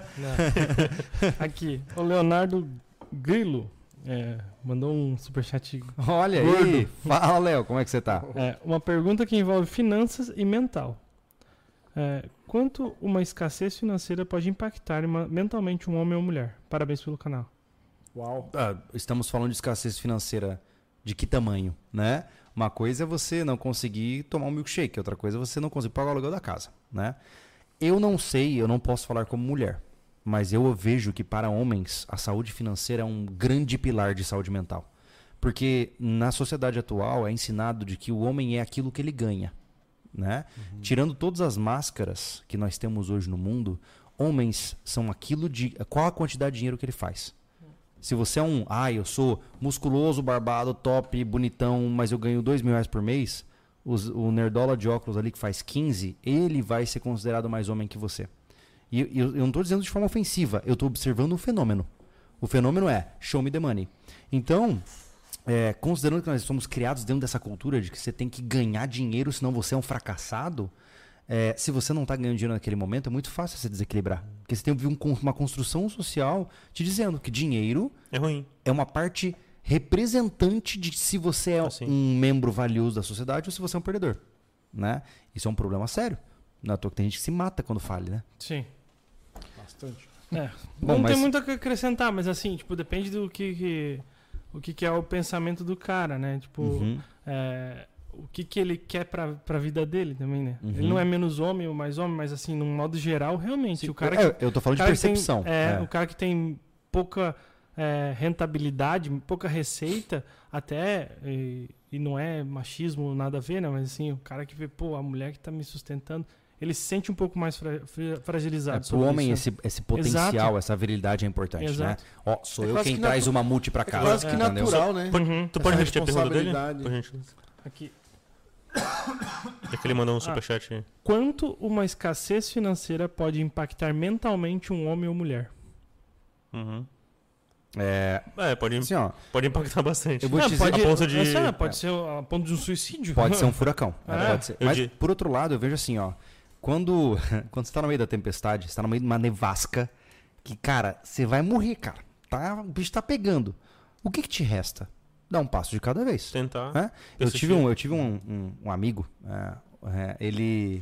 Enfim, um conhecido, tá? Que ele tinha várias lojas em um shopping. Né? E ele é, teve uma reviravolta e o cara ficou devendo 2 milhões de reais. Ele tinha uma dívida de 2 milhões. Eu olhei para ele, né? Eu tinha os meus, sei lá, 22 anos de idade. Eu falei, cara, como você vive pensando que você tem que pagar 2 milhões de reais? Porque se eu tivesse para dar 2 milhões, eu, eu desistia. Eu não sei, eu ia para outro país, não, sei, não, tinha a menor ideia. Aí ele falou assim, Júlio, cara, é, o que me resta é trabalhar e pagar um real de cada vez. Fazer a melhor jogada. É, é igual o xadrez. Renegociar, buscar por opções, Exatamente. pagar um real de cada vez. E aí, sabe quando você faz. Na época eu falei, cara, você é louco. E ele saiu da situação. Sai, claro, né? O cara que, o cara que tem uma dívida de 2 milhões é porque ele faz muito dinheiro, né? A gente tem que levar para esse lado. É, né? Depende também, né? É, é tem é. muitos poréns é. aí, mas é assim. Mas, mas em é resumo. falou tá certo, é um passo de cada vez, é o que eu é, faço. Mas assim, ó, em cenários de escassez financeira, conte as moedas, escolha exatamente de maneira muito inteligente para onde cada moeda está indo e vai seguindo. Eventualmente a tempestade vai passar. Né? É, degrau por degrau. É, claro, né? Nada é tão simples assim, né? Não. Mas a gente faz o que pode, né, com as informações. Mas, mas para você não ser impactado com escassez, é claro que é fácil falar. Tente não não se colocar nessa situação. Ou se você estiver nessa situação, persista até você até você sair. Tente. É. E assim, eu, eu acho que eu já tive é, essa escassez econômica e foi em momentos bem difíceis. Uhum. E eu prometi para mim mesmo que eu iria trabalhar e nunca um dia eu nunca mais queria por isso, que dinheiro, naquela situação. por isso que dinheiro é tão importante para mim hoje. Uhum. Porque É. cada dinheiro que eu ganho, eu tô mais distante daquele Avelino que vivia com menos de mil reais por mês e comia pouco. E a disposição E para que não tinha uma geladeira vazia. nisso. É. Sim, Entendeu? exato. Mas é a disposição para não chegar nisso. Tu é, conheceu o fundo do poço, por exemplo, não estou dizendo que sim, que não, mas assim, a pessoa Sim, sim. que conheceu o fundo do poço e não quer mais estar lá, ela tem que estar disposta a tudo e, e digo isso na questão de não fazer mal às outras pessoas, mas disposta a tudo dos me- meios Com certeza. é, bons, né? Não, não para É, mal. o- A, a não voltar a isso. Então, tipo, eu, eu brinco muito, né? Se precisar, é, sei lá, limpar a fossa de balde, eu vou fazer. É. Porque sem renda eu não vou ficar. Mas é por isso, cara, que eu vejo que a vida ela é feita de um agregado de habilidades que você tem que adquirir ao longo do tempo, né? Eu sempre disse isso. Por exemplo, eu sou muito grato pelos meus pais, por exemplo, me eh, terem ensinado música, né? Pô, eu desde os meus 12 eu toco violão, né? O que, que isso significa? Cara, é uma que se- habilidade. Assim, ó, se tudo der errado na minha vida, eu vou num barzinho, toco violão e naquele dia eu consigo comer. Porque eu sei tocar violão. Eu não faria isso se eu não soubesse.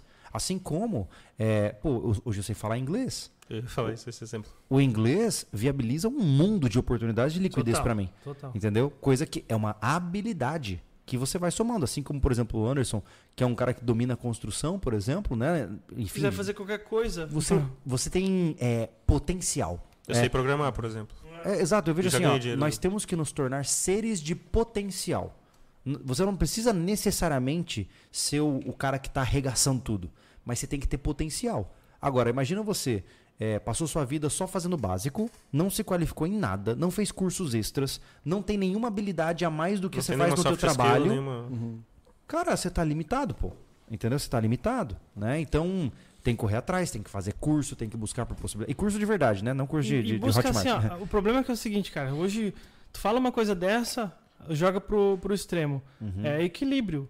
Tu não vai só bu- buscar habilidade sem aplicar. Não, claro, Entendeu? claro. Pelo amor de Deus, aplique suas habilidades. Não vai buscando, ah, eu quero ver como é que funciona pra é, mo- montagem de celular. E nunca mexe nisso. Eu, eu- eu que conheço, adianta? eu conheço um, um estilo de pessoa que é o colecionador de cursos.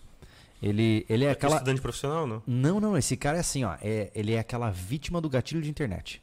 Cara, ele, ele um após o outro, ele viu um influencer Ah, depois do outro. Ah, eu vou ser fotógrafo, agora eu vou Ven- ser programador, Exato, agora eu vou ser vendendo os cursos que iam mudar a vida dele. Ele tem assim, ó, 15 cursos que se ele somar o valor que ele pagou, ele tem mais de 20 mil reais investido em curso, ele não terminou nenhum. Ele não executa nada também. Exato, ele fez, fez duas aulas de cada um É. e só. Então, assim, tem que tomar cuidado para não ficar nessa posição, né? E, novamente, o meu intuito não é desmerecer quem está nessa posição, mas, pô, vamos acordar pra vida. Exato. Né? É um Vamos chacoalhão. acordar. É um chacoalhão. não tem Exatamente, jeito. né? Mas não é fácil, né? Que nem, por exemplo, o Anderson recentemente fez o curso de, de mecânica dele. Eu acho isso muito legal, porque se tudo der errado, mano, você entrega um- o teu currículo lá na, na loja de Cara, mecânica hoje- da, da hoje Eu moto, posso entendeu? pedir emprego numa loja de, de mecânica de, de moto, eu posso pedir, eu posso trabalhar com jardinagem, eu posso trabalhar em várias áreas de construção, eu posso trabalhar numa loja como vendedor, como comprador, que eu já fui comprador, já fui vendedor. Cara, eu faço um monte de coisa. Sim. Thiago, é, é, é, É nós- polivalente, o Thiago- né? É, a gente tem bem a premissa de tipo assim, ó, cara, a hora que a água bater na bunda, a gente tira é, é, é, água de fossa de caneca. É isso. E ponto. né? O, Anderson fez, ligado? o o Anderson fez o curso lá da mecânica e, e vai aplicar. Já aplicou na, no próprio, na própria moto, né? Uhum. E, Uhum. e vai aplicar, por exemplo, a gente vai fazer vídeo no portal com- sobre Sim. isso, entendeu? Sim. Não, esse curso É ele vê, ó, o investimento desse curso é para fazer manutenção nas nossas motos, né? É, vídeo pro portal, né? Então assim, ó, ele tem uma série de, de agregados daquele investimento. E Anderson, se virar um Mad Max, né? Você vai ser o mecânico. É verdade. ó, o Felipe falou um negócio legal aqui. Ele falou assim, ó, como ganhar dinheiro? Venda. Venda. Somente a venda liberta. Isso é uma coisa interessante, sabe por quê? Ao longo da minha vida, eu sempre odiei a ideia de que eu tinha que vender alguma coisa. Mas Eu- sim, eu tudo nu- é venda. Depois Mas da virada assim, ó, de chave, você. Mas eu nunca gostei da ideia do Júlio ser um vendedor. Pra mim isso era feio, porque era como se eu estivesse enganando alguém. Não sei por que eu tinha essa percepção, tá? É, Uhum. Só em terapia pra descobrir. Enfim, e aí lentamente, especialmente por causa do YouTube, eu entendi que eu vendia. É, Sim. não é vender um produto, não é vender um facão. É, eu vendia uma ideia, eu vendia a minha, a minha imagem, eu vendia uma técnica. Se eu não fizer um tutorial de porcaria, ninguém vai aprender nada e ninguém vai querer replicar aquilo, né? Eu tô vendendo uma técnica. Se, se a né? intenção dele foi essa de não, não simplificar a venda, de realmente tudo Sim. é venda, ele tá certo. Sim, Na mas- minha opinião também. Mas né? assim, ó, quando eu me entendi isso, eu entendi o quê? Que ok, então se a minha vida é é uma, é uma grande negociação, eu preciso me esforçar para ser um excelente vendedor. Né? E hoje, é, eu- o que, que eu fiz? Eu falei, cara, eu vou focar na minha oratória, eu vou focar na minha capacidade de construção de conteúdo e tal. Eu tenho certeza que hoje, né, se a Letícia estiver no podcast, eu vou apanhar. Hoje eu tenho certeza que a- a- eu tenho a esposa que tenho porque eu a convenci a estar comigo. entendeu? Ou seja, eu vendi o papel de que eu tinha para ela e ela comprou. entendeu? o é uma venda. pessoal total. É uma venda, se for para pensar, né? Então, eu achei muito fantástico o Felipe falar isso, porque eu concordo 100%, cara. É, se o cara não sabe se vender ou vender alguma coisa, ele não decola. Não Hum. tem jeito, né? Essa habilidade eu acho que diria que você até pode aprender algumas técnicas, e, mas acho que você aprende mais sozinho, né? Agora, eu, eu era diferente. Eu sempre, desde criança, era um maldito capitalistinha na escola. Então, astou, filho É. do capeta. vendia figurinha, vendia brinquedo, vendia... Nossa, eu era... Eu era sempre Eu- o que comprava e ficava prejuízo. Só pra avisar. Eu não, tinha- a gente É. contei a história da calculadora, não? Não, não, não. Então, ah, eu por exemplo, é, é, na- na- nas provas de física, a Uhum. professora só usava aquelas calculadoras de açougueiro, que a gente chamava. Aham. Aí eu percebi que nas provas, assim, todo mundo. Ah, prova surpresa, tal, teste relâmpago. Aí, ah, ninguém tem calculadora. Uhum. Aí eu, pô, legal, né? Aí um belo dia eu sabia ia ter uma prova tal. Eu fui no I99, comprei cinco calculadoras com cinco pilhas. 10, 10 reais. Aí na hora da prova, da, da- todo mundo, ah, é, ninguém trouxe calculadora, ah, tal. Aí, dezão cada calculadora, entendeu? Ah, Era assim. apareceu a demanda, ele Eu era aumentou uma a criança, oferta. eu era uma criança rica. Olha aí, já aplicando a lei da escassez, já logo de cara. Uau. Eu- aí tirava o dinheiro da- do lanche ali e pronto, e pegava o, Cara, e que vendia desse jeito. Eu, eu vou te dizer assim, ó, Eu- eu venho de uma família de comerciantes, né? Meu avô, ele começou vendendo peça de relógio ao redor do Brasil de trem, né? Lotérico hoje, né? Uhum. Minha mãe com uma empresa de venda, a família inteira é venda, cara. É. E eu, eu demorei pra entender que eu, que eu também tinha que ter isso. é louco isso, né? É, cada um tem o seu ritmo, né? Porque É, vender, porque o cara vender, ele tem que ter muita confiança. É a sens- essa é a sensação que eu tenho. Você nunca vai vender um produto com qualidade se você se acha feio, se você não gosta de você, se você tem medo do que você vai falar, se você se acha burro. Então, você meio que tem que desenvolver uma capacidade de, pô, eu vou fazer um bom trabalho porque eu sei que eu consigo fazer um bom trabalho. É. Se o cara for inseguro, ele não consegue, cara. É, inseguro, ah, tem. Assim, ó, Júlio, é mais assim. Eu- tu empre- é, Eu acho que tem que ter a cara de pau. Isso, a questão da cara de É pau. difícil, cara. Mas assim, quando tu é inseguro, eu sou um cara inseguro na hora Aham. de falar é, publicamente. Mas na hora do serviço, na hora de vender, quando eu vendia lá com a mãe no- na feira é, bolo de coco, Uhum. tipo, eu não tinha boca pra nada, mas lá é, eu estava vendendo, eu sabia o que era o produto e eu estava no ambiente, preciso vender. E aí é, calçava esse, esse- Sim, esse- sim. esse- essa bota, né? Entendeu? E, e Ó. jogava, entendeu? O cara, você se achando de vender tua calculadora, ó, o Flávio, aqui, ó, meu primeiro negócio era vender jogo de celular na escola. Baixava no ForShared os arquivos e vendia 50 ForShared. centavos passando por Bluetooth. Eu, é quase Então, eu o vi- Steve Jobs, Eu cara. vi, eu vi crianças é, de- é, compartilhando Wi-Fi. Era um Cara, real, Eu 10 tinha um amigo, Wi-Fi. eu lembrei agora, eu tinha um 4G. amigo, sabe o que ele fazia? Ele vivia vendendo conta de Tibia. Eu vendia. Eu fazia cópia É? de CDs. Eu não vou, não vou me incriminar, mas fazia cópias de CDs. Ah, isso muita gente fez. pô. Formatava Cara, o eu vou computador. dizer, eu vou dizer que assim, ó, a primeira vez que eu, que eu consegui um CD-ROM que gravava, Gravava. e eu instalei o Nero no meu computador, tá ligado? Eu lembro até da capa, do quando abria assim, É, aquele foguinho e tal. Eu falei assim, meu Deus, virei Deus. Eu consigo multiplicar o pão. Isso. É verdade, é muito insano isso, né, cara? Eu- e eu, eu que falei pro Anderson hoje, que eu, não eu, né? Um cara que eu conheço aí, ele tinha um controle da, da folha de pagamento, tá ligado? E aí ele prestava dinheiro pros caras, os caras não pagassem, ele descontava já na folha. Meu Deus. dinheiro a 3%. Pau. Não conheço esse cara mais, tá ligado? Santo Deus. Não façam Ó, isso, o né? Eu trabalho Lucas- as pessoas assim, né, Thiago. O Lucas perguntou aqui, Avelino, para reserva de valores, é melhor o metal puro ou uma joia? É, pra reserva de valor, eu diria que a joia. A joia não, perdão. O metal. O, metal, o metal. É porque o metal é Porque- calculado pô, em peso mesmo, né? É, o, o metal é o peso e o valor. Pronto. A joia não, a joia é muito. Percepção. é, às vezes tem coisas muito subjetivas. É, se é uma pedra preciosa, se ela é uma pedra preciosa bem lapidada, com inclusão, sem E inclusão. até o estilo da joia, né? E também e a joia tem muito da mão de obra também, né? Hum, é, Então, tem isso. Então a, o metal é mais líquido também, mais fácil de vender. E É le- você vai conseguir isso é uma um coisa spread melhor. que soa boba, mas muita gente não sabe, né? Que quando você vai comprar uma joia, você não tá comprando só o ouro. Você tá comprando o horário do ourives, né? Do, Uhum. do trabalhador que fez aquela joia, né? Você tava falando pra mim que corrente de ouro é um pesadelo fazer, né? É bem difícil, é demora. Então não é tem à que toa. soldar cada elo ali. Aqui, por exemplo, tem que puxar o fio, tem que Uhum. cortar cada elo. Essa aqui é simples ainda, tem umas que tem que passar na- nas laminadoras e enfim. O que, que é isso, cara? Olha só, acabou de chegar uma notificação pra mim. Boletos chegando sem parar. Tá na hora de sair do vermelho. Conheço o empréstimo pessoal. Fuja, fuja. Tá ouvindo? Skynet aqui, tá me ouvindo? E eu, não- eu juro que eu não tô devendo, cara. Ai, ai, que massa a inteligência artificial, olha que legal aí. Mas é, é, é legal dizer isso porque aí o cara pega lá, ah, eu tenho uma corrente de, sei lá, 100 gramas de ouro. Top, monstro, legal. Aí o cara bota na balança, né? E ele vai calcular quanto ele pagou na corrente e quanto vale. Ele vai ficar muito triste, né? É, uma E, coisa. e- e tem marcas que. marcas aí famosas e tal, que é até. A margem é muito é maior. muito maior. É, você tá pagando muito pra marca. Entendi. Não, não exclui a joia, mas se for comparar com metal, É, metal. Exatamente. Ah, Olha só, cara. Ah, o Felipe falou aqui, ó. O povo até hoje joga Tibia e dá pra fazer uns 3 mil por mês jogando profissionalmente. Acho que os venezuelanos ainda jogam Tibia, ganham dinheiro. Porque lá quase todas as. Sério, cara. as- é, tem, não, não tem como ter fonte de renda. hum. Eles viraram jogadores profissionais. Cara, uma coisa, sabe uma coisa que eu sempre me impressionei, eu vi várias vezes na minha vida, é o tal do vender o brigadeiro e o doce, cara.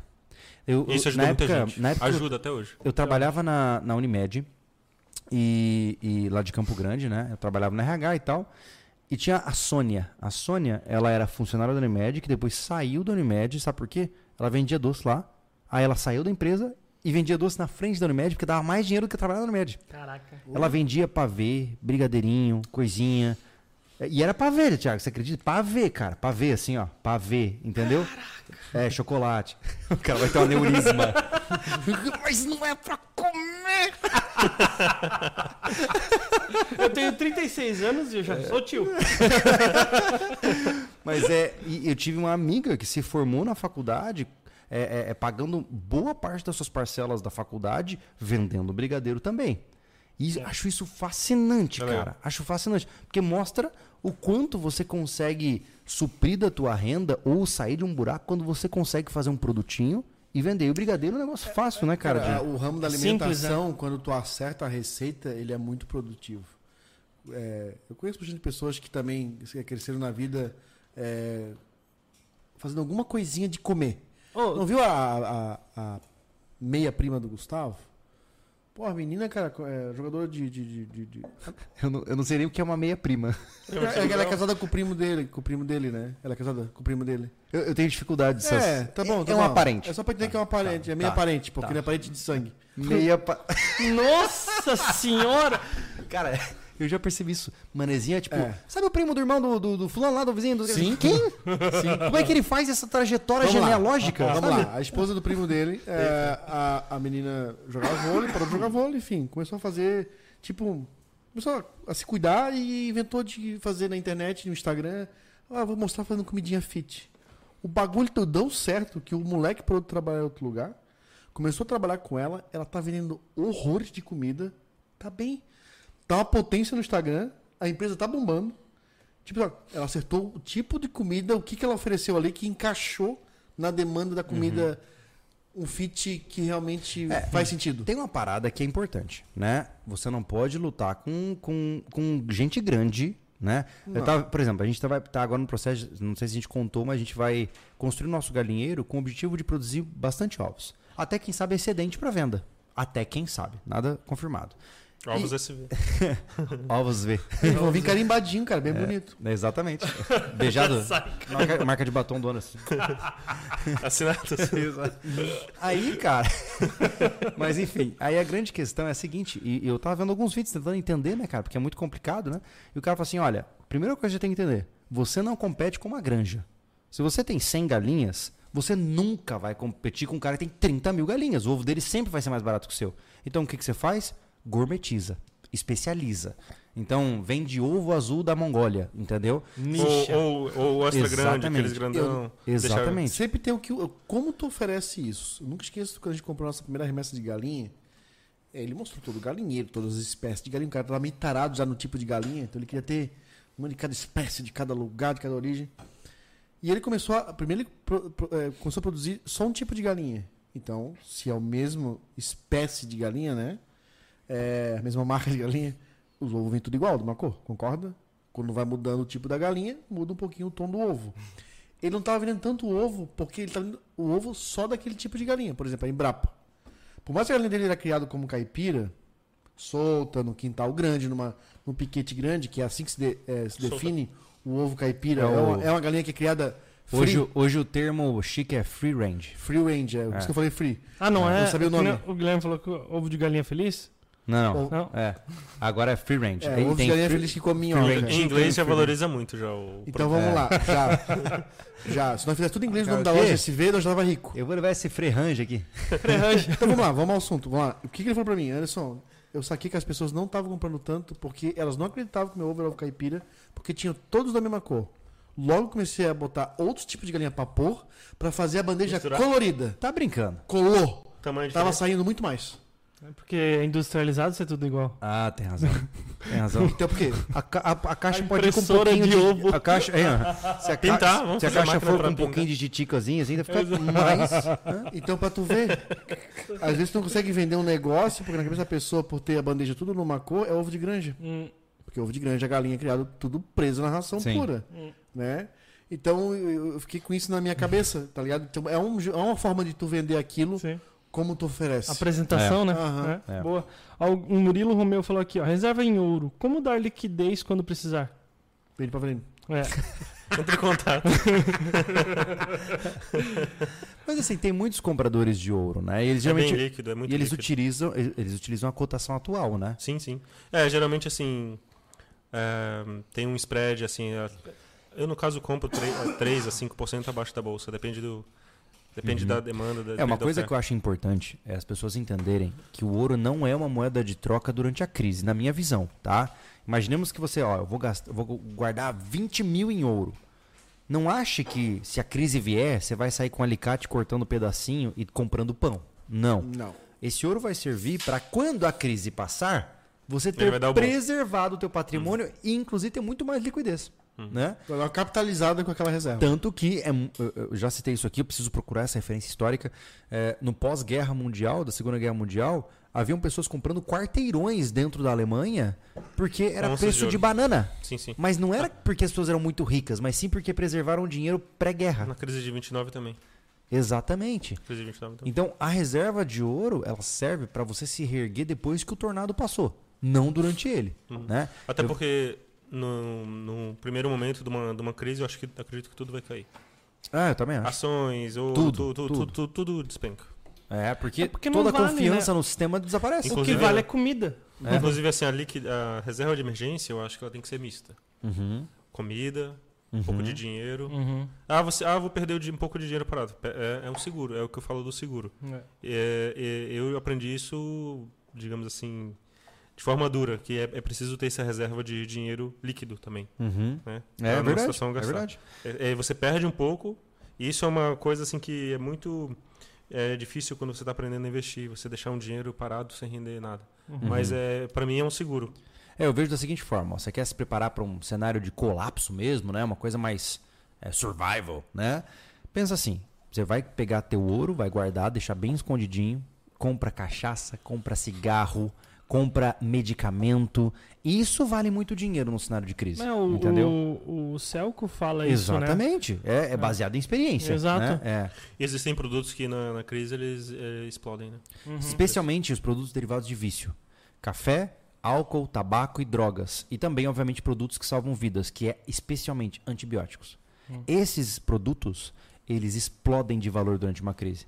Do cara dar casa e carro para conseguir uma, uma, uma E- coisinha e, de. E papel higiênico por conta do pânico, que as pessoas acham que É. vai faltar.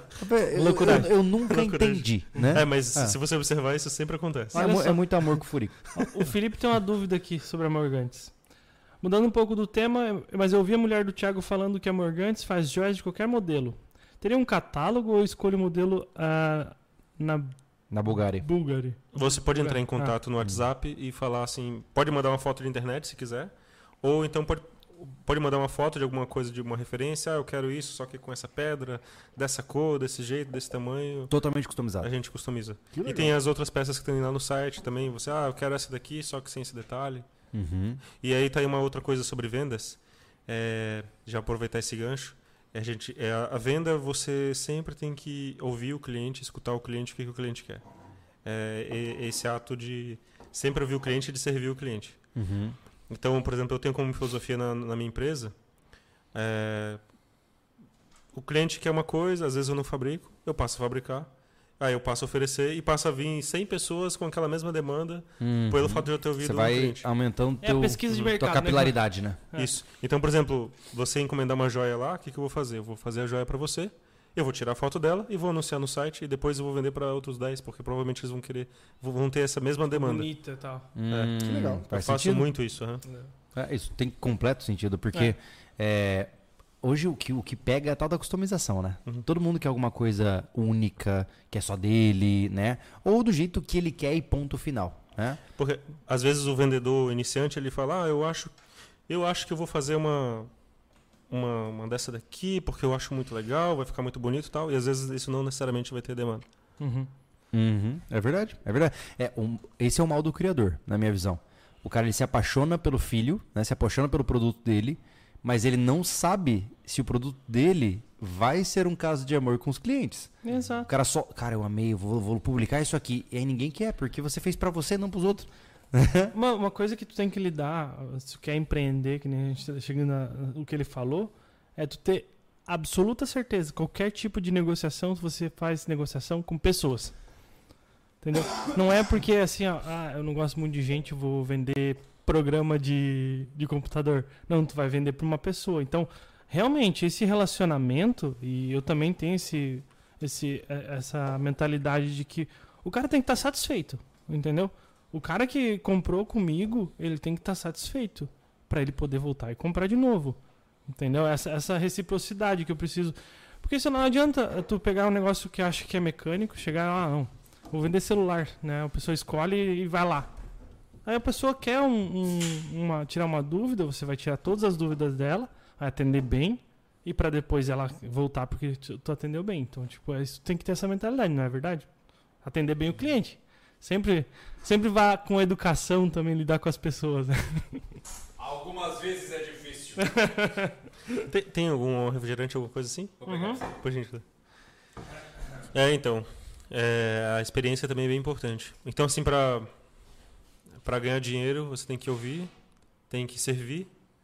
Né? Então, já que está falando de ganhar dinheiro, tem que ouvir, tem que servir, tem que entender, é, atender bem, né? E às vezes você tem que perder. Às vezes sim.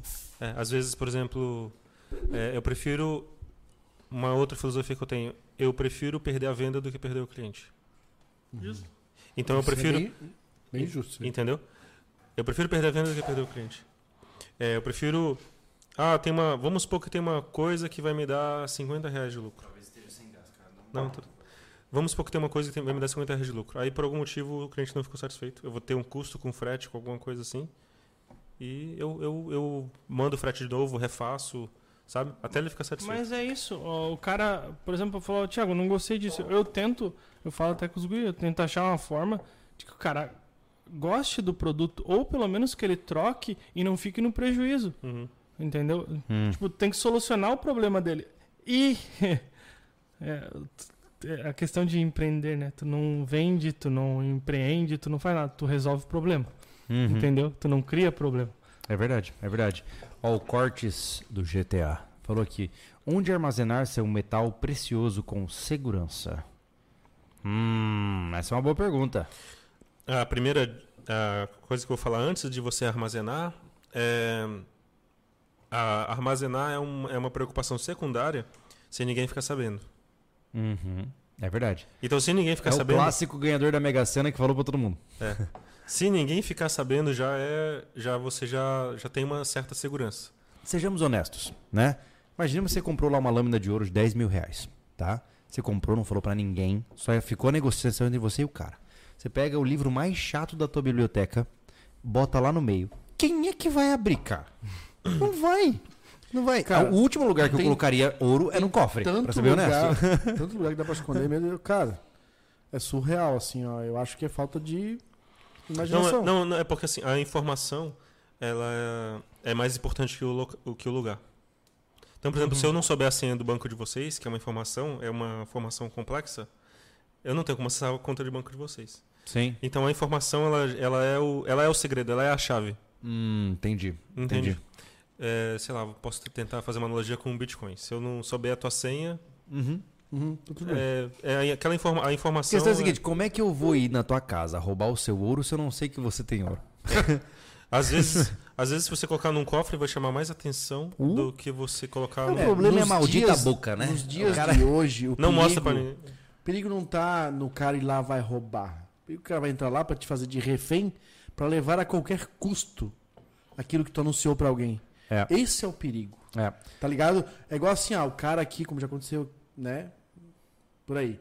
Ah, vendi duas juntas de boi, cara, tô, tô com Tô 30 conto. Vai no bar e fala isso. Vai no bar Fala- e fala isso. vai, é, vai lá e fala pro funcionário que tá, tá roçando o terreno dele. Ou depois vai no bar, já bebeu uns goró e ficou louco, e aí tu começou a falar, pro, né? Tá com, com o calinho nos dentes. Cara, esse dinheiro nem tá, tá na mão dele. Bota num banco. Mas tu acha que o cara vai saber? Ah, ele é um velho que guarda dinheiro em casa. Eu vou entrar lá, vou botar um cano na boca e ele vai ter que tirar esse dinheiro lá. É. É, igual o cara quando entra no lugar, que eu já, eu, já eu, eu, eu, eu- eu trabalhei numa loja que foi assaltada. E eles queriam o cofre de qualquer maneira. Como é que eles sabiam que tinha um cofre? Cadê o dono? Cadê o dono? O cara imagina, cara, tem uma loja de de construção que vende pra um cacete, né? Tem... Cara, os donos estavam no meio. E ninguém... ele não tá aqui hoje. Que os donos não tinham cara de dono. Aí tá um negócio interessante. Os donos não tinham cara de dono. Porque se era o cara mais bem arrumado, mais bonito da, loja, ah, tu é o dono. É verdade. Foi um roubo frustrado. Eles levaram o que tinha no caixa e foram embora. O... Tá ligado? Então, assim, ó, é, eu sabia que tinha dinheiro, não sabia como estava esse dinheiro. Então, eles queriam Sim. acessar o lugar onde estava o dinheiro, possivelmente, né? Então, é, como, o segredo é a chave do. é, como é que falou a pergunta dele? De como do condiciona- o condicionamento está totalmente agregado, agregado ao, ao segredo. É, o Lucas perguntou aqui, ó, para comprar barras de ouro, é melhor uma barra de 10 gramas ou 10 barras de 1 grama? Na verdade são lâminas, né, nesse caso, né? Perdão, é melhor uma de. Uma de eu- 10 ou 10 de 1? Aí depende do, do propósito dele.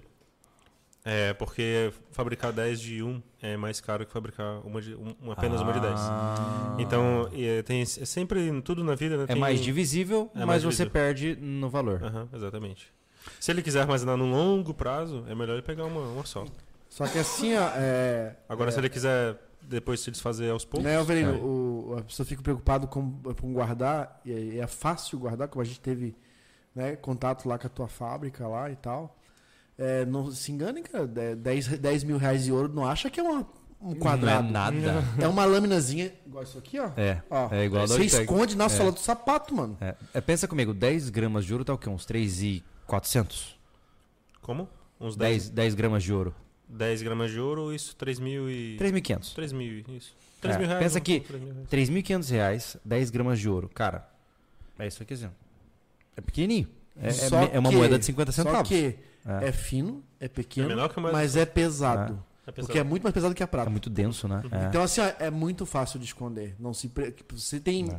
medo de comprar. Ah, eu tenho 50 mil reais e quero comprar ouro. Mas onde é que eu vou esconder esse ouro? Facinho, mano. Mano, você já pensou? Umas quatro chapinhas fininhas, assim, ó. Ó, vai no vídeo lá que a gente filmou com o Avelino, onde a gente fez uma barra de ouro. Quanto, quanto que era aquela barra? Você lembra? Não sei se era um quilo. Era 350. É 250 Não, não. acho que era. 500. É, Aquela foi a pequenininha que foi feita, é né? isso. Hum, Tinha Tinha 100 uns- gramas, acho. Tá aí. 30 mil? né? Um Ó, negocinho 30 mil reais, cara, 100 gramas. Ó, Era um. assim. Um quilo dá mais ou menos um telefone desse tamanho. Aí, ó. Olha só. Pensa que um quilo de ouro equivale Não. a 13. Aí dá uns 2 quilos, eu acho. Aqui? É. Você acha? Acho. Com esse tamanho. Com esse tamanho. Então você imagine que com este tamanho, imagina que o que tá na minha mão é uma barra de ouro. Como eu gostaria que fosse verdade. quilos. 600, 600 mil. São 600 mil reais neste espaço. Do tamanho de um celular. Cara, é. Você esconde. Se Mano, você for criativo, Você pega o celular, bota aqui, faz um quadrado de argila, bota numa base, uma foto da mãe, te amo, mamãe. Bota na estante. Ninguém vai levar aquilo. Sabe aqueles trabalhos de troncho, colégio? bem troncho, assim. Bem troncho. Com tinta guache, assim. Cara, Só que se o cara pegar o porta-retrato, ele vai achar estranho o peso. Porque é pesado. É, é argila. É, É pedra. verdade, é verdade. Mas é interessante isso, porque é, essa, essa, essa questão, a correlação de você ter o ouro para você guardar ou você utilizar numa situação de sobrevivência e tal, tem que ficar sempre muito esclarecido para as pessoas. Cara, o ouro você não vai usar para fazer negociação aleatória. Porque no pior momento possível para você negociar ouro é enquanto tá rolando a crise. Né? não, tu vira vítima, né? Exatamente, exatamente. Eu tô- sobre isso aí que o Anderson Tem um falando. chumbo antes, né? É, É. Sobre o que eu estava falando sobre de informação ali. Então, aqui na cidade tem casos que os caras falam abertamente Muito. todo o dinheiro Muito. e já aconteceu de pessoas morrerem por conta de falar demais. Eu É. adoro essa cidade, E às mas vezes até por os cidadãos coisa. daqui têm problema sério em guardar os seus segredos de É, é negócio. confiança, né? Uhum. É, uma coisa interessante, até o, o rapaz aqui falou, o Felipe, o dinheiro no banco não é seu, ainda mais em uma época de crise. Você tem que pedir pro banco, olha, quero meu dinheiro. Felipe, é, e, e eu me assustei quando eu, é, eu, eu percebi isso. Quando a gente teve que fazer o- um, um saque de um valor para pagar parte do nosso terreno, é, eu tive que explicar pro banco, justificar, era o termo, do porquê Justificar. eu queria o meu dinheiro em espécie. Sim. E eles ainda pediram três dias úteis. Tipo assim, é o meu dinheiro e eu Não. ainda tinha que explicar por quê. Eles estão fazendo Quer- tua segurança? Quer dizer que É. não é teu dinheiro, né? Exato, exato. Então, assim, ó, é muito interessante isso. Alguém me falou sobre essa questão dos bancos virtuais, né? Tipo, que nem o Nubank, esses bancos assim, que são bancos que do dia pra noite pode desaparecer, cara. Hum. Entendeu? E você vai ficar no breu, né? Então, não, né, eu não incentivo que você guarde dinheiro embaixo do colchão, mas é. O cara tem que fazer uma teia de aranha, né? Espalhando em várias contas diferentes. Se você aposta tudo numa cesta só, pode dar errado. Pode mesmo. Né? É. Ah, hoje um bom negócio é tu comprar Fusca, Voyage, Paraty, Saveiro. Qualquer Qual carro da Volkswagen é negócio hoje. Qual foi o banco que faliu lá do Vale do Silício mesmo? Que, que deu um prejuízo Silicon gigante, Valley né? Bank. É, né? Na verdade, já falei uns três já. É mesmo? É. E tá indo. E, E vai- contando. ainda, vai E, e quem, e quem não tá Espera falindo... daqui aí- três meses. Porque aí, que nem o, o Bruno, o Paulinelli fala lá, assim, quem não tá falindo, o Estado tá dando um jeito lá, de, ó, De resgate. Em setembro a gente tem podcast? Não. Avelino, outubro, outubro. Agora- né? Setembro, espera, aguarda até setembro. Agora, como virou um negócio esse, esse, esse, esse, esse sistema de investir em carro pra, pra robista e colecionador, né, cara? Tem muita gente ganhando muito dinheiro com isso, Júlio. Putz, cara. Mas aí fuja. Quando tem muita gente indo pra um lado, você tem que. Pô, Você vai pagar muito, né? Não é, cara, que tá virando. É, tá entrando, não é, é igual, muita gente. é igual paleta mexicana, é, sushi, é, sabe? É, é a tal da curva de Bell, não é isso? É. É. O cara, por exemplo, lá em Campo Grande foi assim, né? Abriu um sushi, um rodízio de sushi. Cara, bombou, bombou. Três meses depois tinha 10 sushi. Aí o que aconteceu? Oferta e demanda, caiu, fechou os outros, os outros que abriram, ficou só o primeiro. Não, não, beleza. Tem toda essa toda essa, essa situação aí, mas o Brasil é uma potência muito grande de investimento no mundo ah, automotivo. É porque as legalidades não deixam, cara. É. Né? Não deixam, não deixam. Me Aqui, é uma, aqui é surpreende- uma porcaria Eu vou te dizer, me surpreende. Me surpreende que o Brasil tenha uma cultura automotiva. Porque é tudo contra isso, mano. É tudo caríssimo. IPVA. Importar peça é caríssimo. Eu vi o rapaz IPVA do, extra da ruim. isso- Eu vi o cara da Donut Media vi- vi- viajando pra cá, ele fez um, um documentário muito bom sobre a cultura underground automotiva do Brasil. E o que ele mais enfatizou é assim, ó, cara, eu não sei como o brasileiro dá jeito nas coisas, porque tudo que eles importam é absurdamente caro. Tipo, é, é impressionante, né, cara? É impressionante você ver que um nicho que não teria como existir, tá existindo e tá fazendo gente é, ficar com grana, né? Sim, sim. Porque, assim, tá ficando cada vez. Tá, tá vindo pra escassez, né? Porque tá faltando os carros no mercado. Os caras estão, tipo assim, ó, en- entrando em, em área rural pra, pra achar aquela Brasília abandonada no celeiro, cara. Pra, pra comprar, pra botar uma grana e vai vender por uma, uma grana forte, cara. É impressionante isso. Ah, não é à toa que agora entrou a moda do- das rifas de carro antigo, né? A, de- a procura tá grande. E não tem muito. é, Tá ficando difícil de achar. É. Né? Tipo, porque É De achar e o preço aumentou muito. É um nicho muito legal. Sim. Vai acabar uma hora, vai, porque vai acabar esses carros O usados. mercado vai entrar nicho, em né? equilíbrio. Eu, eu sempre acho que, co- como qualquer serviço que não é essencial, um dia acaba. Né? Eu- né, Essa é a minha, pelo menos a minha forma de pensar. O Henrique falou um negócio aqui que denunciou, o próprio Henrique já denunciou que ele não assiste os vídeos do canal. Ele É. falou aqui, ó. Pessoal, tem como fazer uma pátina, uma forma de alterar a cor da superfície do ouro para deixar ele em aspecto de ferro ou algo assim? Tem Tá que vendo? alternar tudo, né? Aquele vídeo a gente foi o quê? Quanto foi? Uns 300k de ouro? Eu lembro que foi muito. Uhum. Não, É. não, não, foi 60k. É isso? Foi Depende, tem, tem vários, né? Não, o vídeo que a gente fez, Do, é, pó, do O tempero. Do Isso. pó. É, sim, aí- sim, sim. Nesse vídeo, se você procurar é ouro. É, como que era o nome do vídeo? Ah. Transformamos ouro em Líquido, em, não, em assim. líquido. Acho que é isso. É, eu acho que é isso, tá? É, a gente transformou o ouro físico em um líquido e depois transformou ele em algo que parece um tempero como a cúrcuma, né? Ou É. como a páprica, né? Não dá pra reconhecer. Mas ele quer, ele quer transformar, ele quer fazer uma parte, né? Ou seja, ele quer banhar. Isso É, ele perguntou se seria possível, é, enfim, mocosar, né? Fingir que é um pedaço de ferro. Até dá, mas aí ele vai, pode contaminar, né? E aí na hora de vender. Hum, aí ele tem que desfazer o trabalho dele pra poder. Daquele É. jeito lá era mais, era mais fácil. Eu gosto daquele jeito porque fica em pó. E aí você só funde e não Uhum. mexe na pureza, né? Uhum, Faz sentido, faz sentido. É, é, eu acho que não vejo Seja como criativo. necessidade a Aham. princípio, né? Uhum. A não ser que você tenha que cruzar uma fronteira, alguma coisa assim, né? Mas, enfim, de qualquer maneira, o ponto principal do nosso papo hoje não é esconder ouro. Acho que o pessoal, É. acho que o pessoal tá rico. Pra, pra finalizar, assim, até bom. entrar agora na, na segunda etapa, que eu ac- acredito que é importante, né? A gente falou como ganhar dinheiro em uma economia ruim. Ou seja, a segunda etapa. Como que a gente pode fazer? Porque eu não sei se é um viés meu, mas eu sinto que as coisas não andam muito bem economicamente falando, né? A inflação anda alta, as coisas estão caras, a gente não tem tido reajustes adequados, aquela coisa toda, né? Ah, como que a gente faz para ganhar dinheiro num momento onde ninguém quer gastar dinheiro? Qual que é o problema? Dinheiro. Não, então, qual que é o problema? Olha só o que tu vê na internet aí.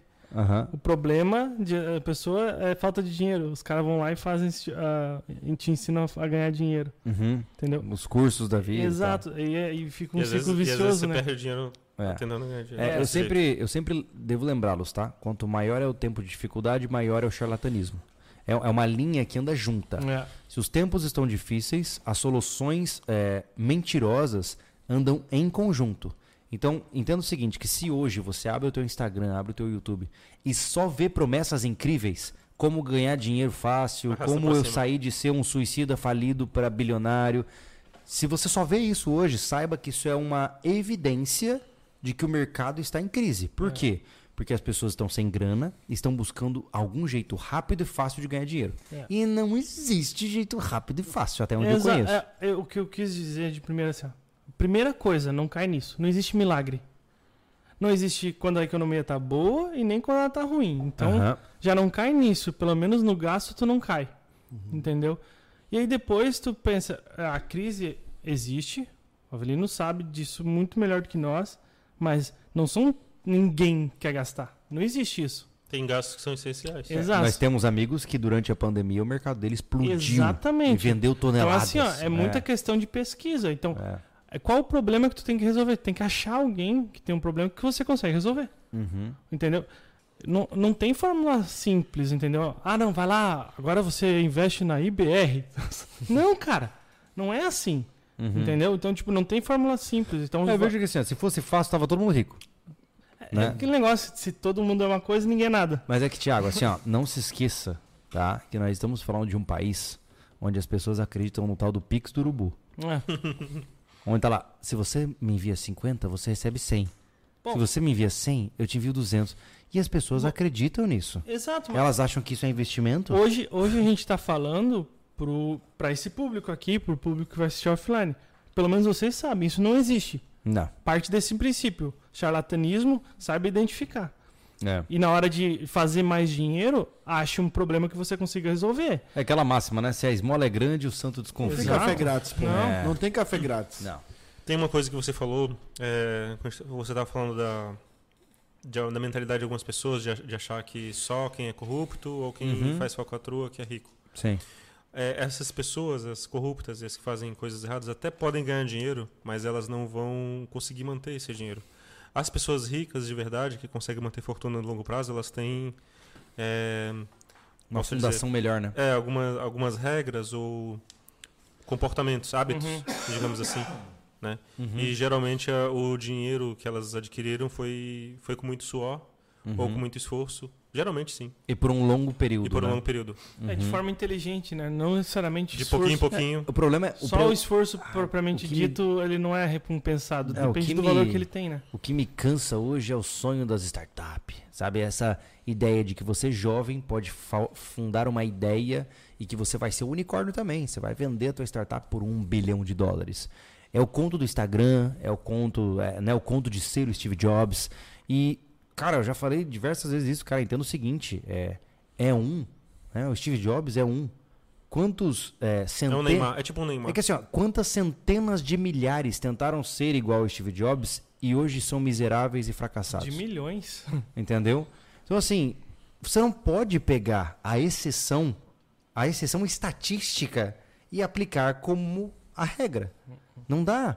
Você não é o Elon Musk. Você não vai ser ele. Né? A- a- estatisticamente falando, as chances de você ser bem sucedido tal qual Elon Musk é zero Você praticamente. teria vários Elon É Musk. zero. Exato, exato. Uma em 8 bilhões. É, não, eu sou diferente, Júlio. Eu tenho um pensamento. Não! Se você parte desse princípio, você vai quebrar a cara. Faz o seguinte: para de sonhar com isso, trabalhe num projeto legal e, eventualmente, você pode encontrar uma janela de oportunidade para atingir a riqueza. Faz uma Sabe? meta pra sua vida, uma meta atingível, né? É, eu sinto assim, ó, a geração dos meus pais sonhava em ganhar na Mega Sena. A geração atual sonha em abrir uma startup e vender por milhões. É a mesma coisa. Só mudou, é o sonho da loteria. É a mesma coisa. É, Eu acho que o cara tem que se aprofundar mais no- nas coisas, né? O- o- hoje tem um conhecimento muito superficial, por isso que muita gente é charlatão, vai, vende curso, né? Aí agora fala assim, ah, o método Barsi, tá mencionando o Barsi, né? O método Barsi, o cara vai lá, não, o que, que o Barsi faz? Ah, ele investe na Clabin. Aí o cara vai, pega, sei lá quantos reais ele tem, que é nada, ele não aprende a, como que é investir na bolsa de valores. Ele não sabe o que, que é Clabin. Ele não Ele sabe. só vai. Ele assim, o Barsi ganha dinheiro lá, tuf, e toca lá. Aí de repente, de repente a ação faz menos 3%, ele fica apavorado, tira o dinheiro Perdeu. e perdeu, sabe? Às é vezes, isso? É, às vezes essa, essa ânsia é, deixa as pessoas frustradas, né? Acho que você pode falar um pouco sobre isso. com Porque certeza. você põe as metas tão altas, né? Uhum. Ah, uma coisa que eu faço e me faz muito bem e ca- tentando fazer cada vez mais é eliminar o ruído de política, de notícia, de, sabe? Uhum. E focar mais na minha vida, na, na minha família, no meu trabalho, no meu relacionamento com os amigos e é, não, não amplificar tanto assim a. Porque às vezes você fica louco vendo rede social Isso, e isso é fadiga Instagram informacional. Então eu É. corto Instagram, corto Twitter, eu, eu cortei tudo isso. Usa, E- usa É, pra trabalho. Hoje né? mesmo, né, a gente estava conversando É. sobre isso lá no rancho e o, o nosso celular ele, ele marca aqui quanto tempo você gastou em cada aplicativo, né? E aí, cara, não tem migué. Quando você olha que você gasta, sei lá, 10 horas num determinado aplicativo que não te traz nada em troca, ou você tá querendo se boicotar ou você é burro. tá ligado? Não tem migué. Se você passa 10 horas da sua semana em Instagram, tem alguma coisa errada. Entendeu? Claro que tem alguma coisa errada, porque é muito tempo. Você pode passar é, 10 minutos do seu dia, tudo bem, até meia hora de entretenimento. Mas quando você olha ali, 3 horas de uso diário, tem alguma coisa errada, cara. Uhum. Sabe? É, é- esse é o primeiro passo. Quando é que você vai ter arrumar tempo pra ganhar dinheiro, sendo que você perde três horas no.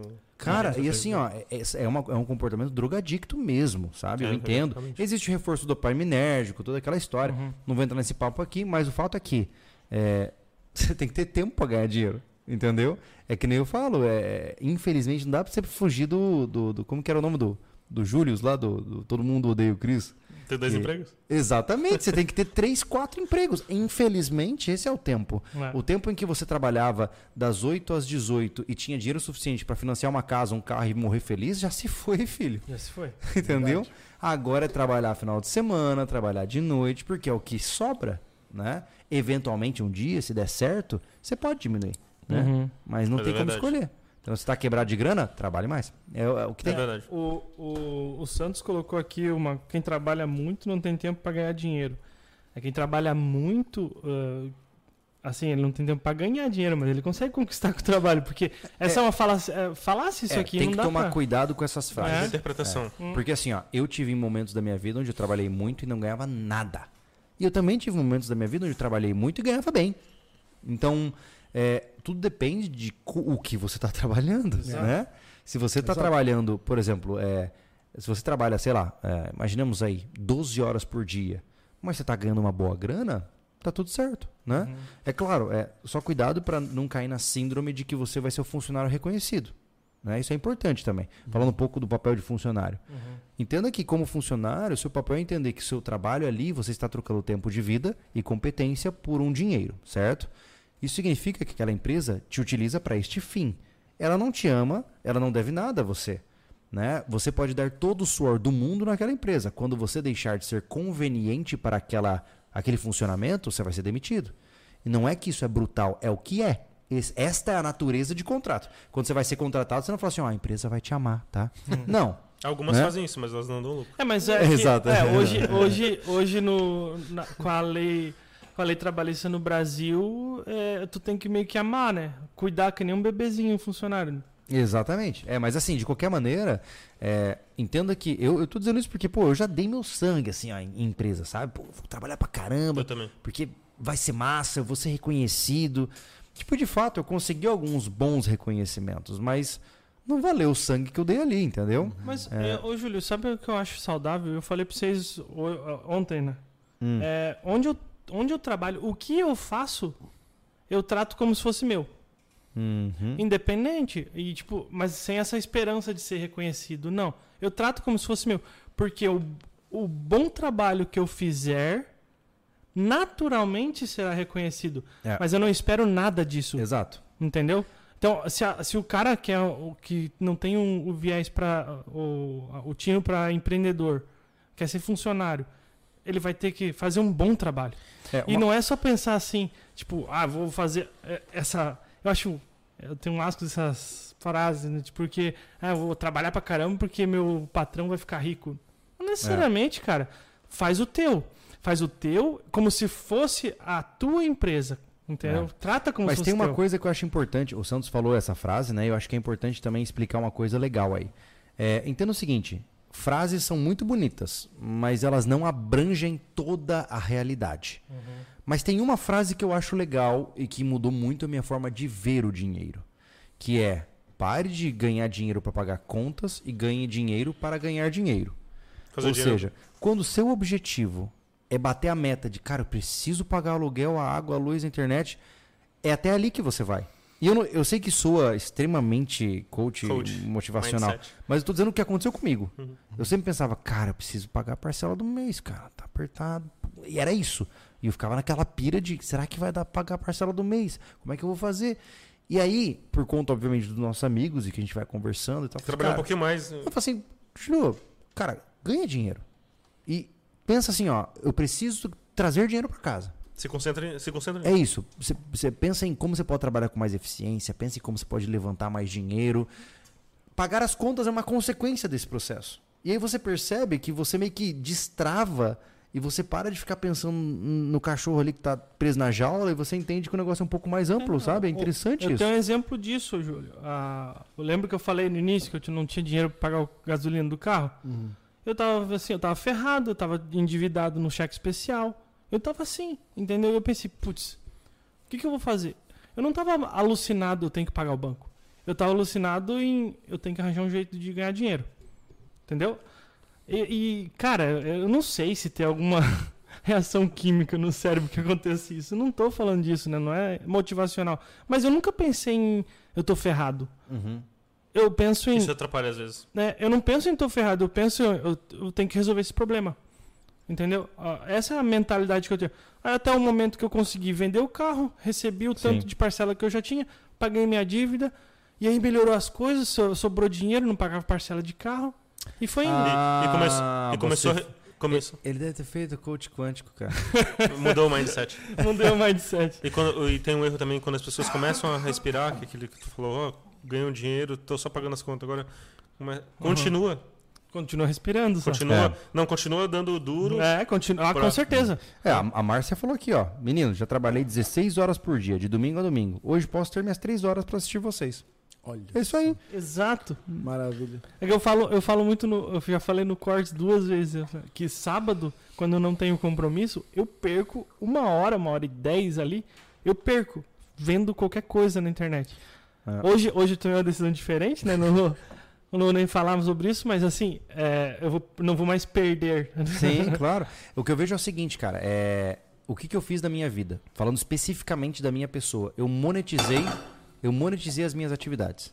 Então o que acontece? Que nem eu brinquei lá na questão da, da banda, eu não, não mudei. Eu gostava de acampar. Então eu comecei a filmar os acampamentos. E hoje, quem paga os acampamentos é o meu trabalho. Né? Pô, eu gosto é, de, por exemplo, de fazer alguma coisa legal com a minha família. Então eu faço um canal para minha família, onde eu possa monetizar essa minha experiência e o próprio canal paga as minhas aventuras com a minha família. Então, é, é o que eu tenho tentado fazer. É, como é que eu ganho dinheiro com algo que todo mundo gasta dinheiro?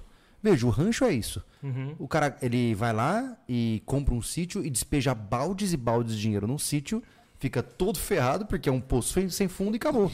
Nós encontramos um funcionamento, e que não é desonesto, é como as coisas funcionam, de gastar dinheiro no sítio e reaver parte disso no processo de criação de conteúdo. Olha que legal. Uhum. Sabe? Então, é isso que eu vejo que, pra mim, isso é um sinal de sagacidade.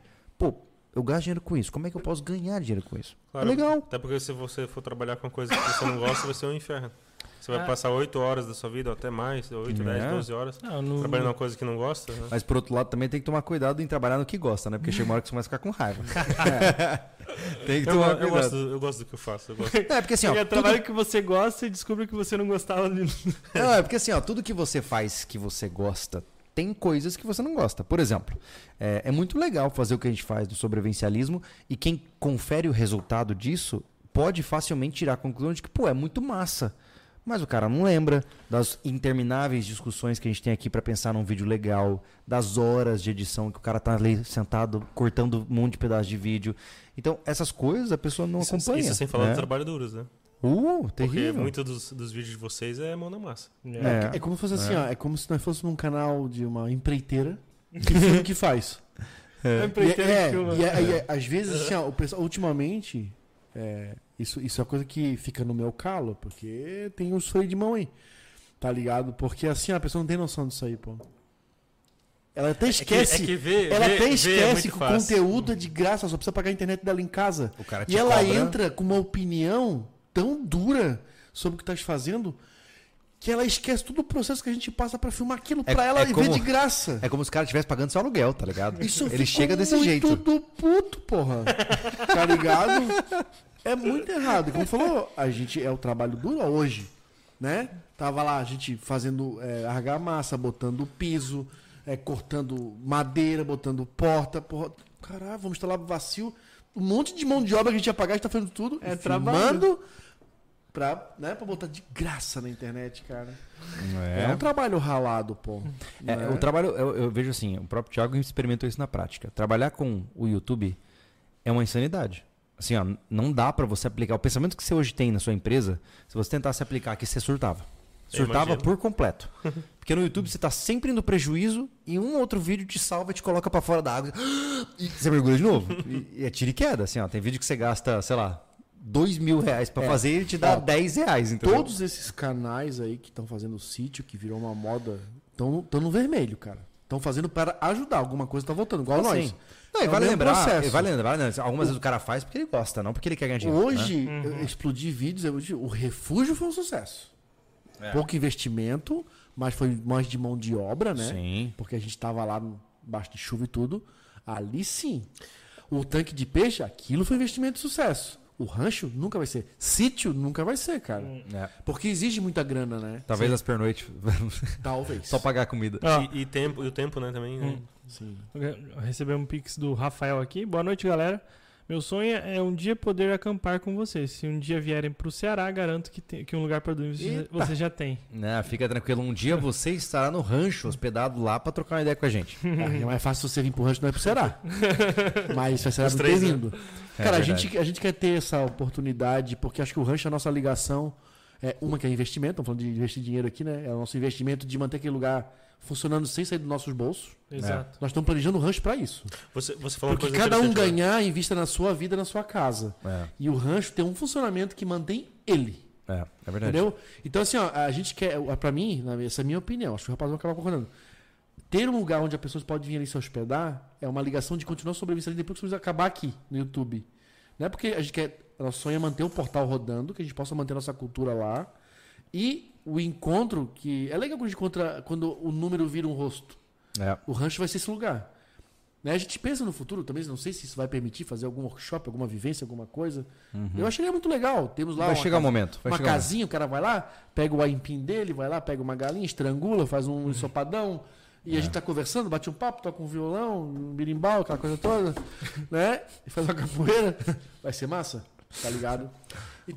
Então, Tocar, viu? Tocar o quê? ah, é, no podcast você não consegue falar, né?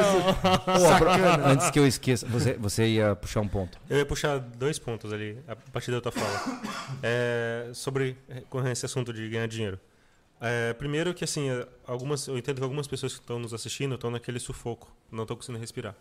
Mas é importante que você tenha, depois de você sair do sufoco, tenha metas de curto prazo, médio prazo, longo prazo. Uhum. né? Então, é, se você tá, tem um emprego fixo, você está numa posição muito boa, porque você pode usar seu tempo extra. Se você trabalha 8 horas por dia, CLT, você pode usar o sábado e o domingo. Eu conheço pessoas que, que depois ganharam uma grana cortando grama.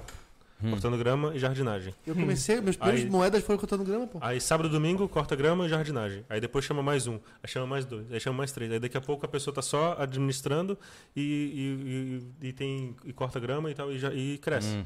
E aí daqui a pouco essa renda tá mais alta do que a renda que você tem atual. E aí depois agora você tá cortando grama todo dia. Aí de repente você começa a vender. Então é, tem essas metas de curto prazo e as metas de longo prazo. Que o rancho não vai ficar pronto da noite pro dia. Não, Vocês têm Não, essa De ideia? jeito nenhum. não, Sim, não. mas imagina se vocês pensarem, ah, vai demorar tanto, tanto sei lá, cinco anos para ficar pronto. Não, é, mas aí vocês estão todo final de semana ou até todo dia estão lá. é, Não, é engraçado que o rancho está acontecendo dentro tá indo do rápido. nosso trabalho hoje. Que, se nós fechar por esse prisma, a gente não está dedicando tempo para o rancho, a gente tem para o sobrevivencialismo. sim, sim. Porque o sobreconsumo de conteúdo queria só para o rancho. Mas é, é, Isso é muito legal. é bom, né? É? A gente não, tipo Mas assim, ó, foi uma construção isso aí, né? a gente não trabalha no É. sobrevivencialismo e a gente tira, sei lá, sexta e sábado para trabalhar pro rancho. Sim, sim, sim. Isso é o trabalho do sobrevivencialismo, é trabalhar no Sim, rancho. sim. Então, E- hoje ele compensa na parte de gostam- mão de obra nisso. E É entra naquilo que o Júlio falou de gostar do, do trabalho. Porque se vocês não gostassem, vocês Ah, não. não Cara, na boa, hoje nós, lá. hoje nós estamos aqui numa situação que é, é bom estar lá. Uhum. Sabe? Sim. A gente tá muito orgulhoso que a gente, faz, a gente pode estar lá fazendo banheirinha, cobertura. E cada etapa que é feito, cara, porra, tá ficando legal, né? Ah, bota o E- forrinho, que e- bonitinho o e forrinho. isso ali, dá né? uma sensação de longo prazo, assim, uma recompensa de longo prazo. Essas coisas que são grandes e são difíceis de ser executadas, É porque além do. é, dá muito mais, é É, muito que mais além da prazeroso. construção Sim, pessoal, além da construção pessoal, tem a- o nosso comprometimento com a causa, né? O Sim. rancho, ele é. Ele Vocês é, estão dando é- exemplo? Ele, ele é o exemplo, ele materializa, ele materializa o que a gente fala, pô. É. Sim, sim, O cara chega lá e fala assim, pô, vocês fizeram isso aí mesmo? Fizemos, pô. Tá ali, tá tudo documentado. Nós ficamos embaixo de sol, nós botamos cada prego, nós cortamos cada tora, tá lá. É um reduto sobrevivencialista, né? Aí tem a petulância de alguns dizer assim, pô, só querem construir isso, o que, que é isso aí tem de sobrevivencialismo? Tudo, porra! É verdade. Comprar a madeira certa, fazer do jeito certo, não gastar com mão de Aprender, obra. aprender como fazer Caraca, é tudo sobrevivencialismo. Gerenciar tudo aquilo Gerenciar ali. tudo aquilo. É, eu acho que o rancho pra mim é a epítome do que a gente faz. É, é o auge. Que nome bonito. tudo. É mesmo. Vou botar no meu próximo cachorro. Epítome. Epítome. Epítome. Epítome, vem comer. Tem que ser um Lulu, um Lulu da Pomerânia lá. É isso ou um piquenês pra ser É, esse o nome? epítome tem que ser. É, É, um pitch bem chato. Ai, meu Aquele que Deus. dá uma bica pra ficar quieto, tá ligado? Meu Deus. Gente, eu acho que esse é um papo muito amplo, né? Eu acho que nunca nós vamos ser capazes de oferecer respostas Não. que sejam claras. Não tem nenhum arrasta pra cima aqui. Não o dia, tem. O dia, não que a tem. gente, ó, o dia que a gente sair com resposta clara aqui do podcast, pode desinscrever do canal é abandonar. verdade, é verdade, é Ah, verdade. mas se É. tratando de empreendedorismo, né, que o Júlio vem falando, acho que o podcast dele, ganhar mais dinheiro, ganhar mais dinheiro, ganhar mais dinheiro. O que a gente faz aqui, querendo ou não, a gente tá tentando ganhar mais dinheiro. A gente abriu uma loja, né, oficial do canal, mas é uma loja, é né, uma loja como qualquer outra, né, só não vende como muitas, né, mas é uma loja como qualquer outra. Ah, o portal, né, o Júlio tem um canal pessoal e da família dele, agora o consultório dele, né, o Thiago tem uns negócios da caneca, também é dono da loja também com a gente. Né? Tem o rancho que no futuro é mais um investimento que também vai, vai, vai manter aquilo lá não sair do bolso dele ou gerar mais dinheiro para ele É também. uma teia e financeira, a né? gente vai É. mandando Vai bala. diversificando. Né? E, É. e é uma corrida constante de cada um ganhar mais dinheiro ou junto ou separado. Hoje, hoje, antigamente eu falava pro, pros guris né, que eu tenho que, eu tenho que ser a minha, minha vida financeira tem que ser a teia de aranha, né? Ah, hoje eu tô no processo de virar um formigueiro financeiro, tá ligado? Sabe quando você. Sabe, quando É. você passa a roçadeira em cima do formigueiro do lavapé e vira aquele mar assim, ó? Exatamente. Tu- Esse conceito é muito bom, porque assim, né, cara, a, a aranha, ela tem uma teia, mas ela tem que ir lá administrar cada fio. É, É uma. Formigueiro é só furdunço. formigueiro tem vários operários. Olha só. Você quer montar um feudo, é isso? Cara, Avelino, ah, então mais uma vez é, agradeço a sua presença. É, para quem quiser, joias, metais preciosos, tá lá, ó, Morgantes Metais. Pô, bem certinho, né? Na cara? lata, É, viu, cara? Que legal. Muito bom. Mais alguma coisa que você acha importante de lembrar essas pessoas? É, não percam dinheiro. que é a regra do Warren Buffett, a primeira regra. Uhum. Então, e se não perder dinheiro, por exemplo, é, desinstalem um aplicativo chinês lá que fazem você gastar um 30 reais, 20 reais com um monte de coisa que você não precisa. Uhum. Ah, boa, boa, gostei, gostei. Isso aí é importante. As, as micro compras Isso. falem uma família. Exato. É, É, é verdade. Boa, boa, Boa. boa. Isso deve ser o gargalo de muita, muita É, gente, né? As micro com- compras, né? É verdade. E como o ET Bilu dizia, busquem cal e cimento. Isso. Certo? Tem uma série que eu quero recomendar na- na Netflix, hum. que o título é Como, é, Como Ganhar Dinheiro. Hum. E aí mostram pessoas que estão super endividadas e fazem exatamente isso que a gente falou no início do vídeo.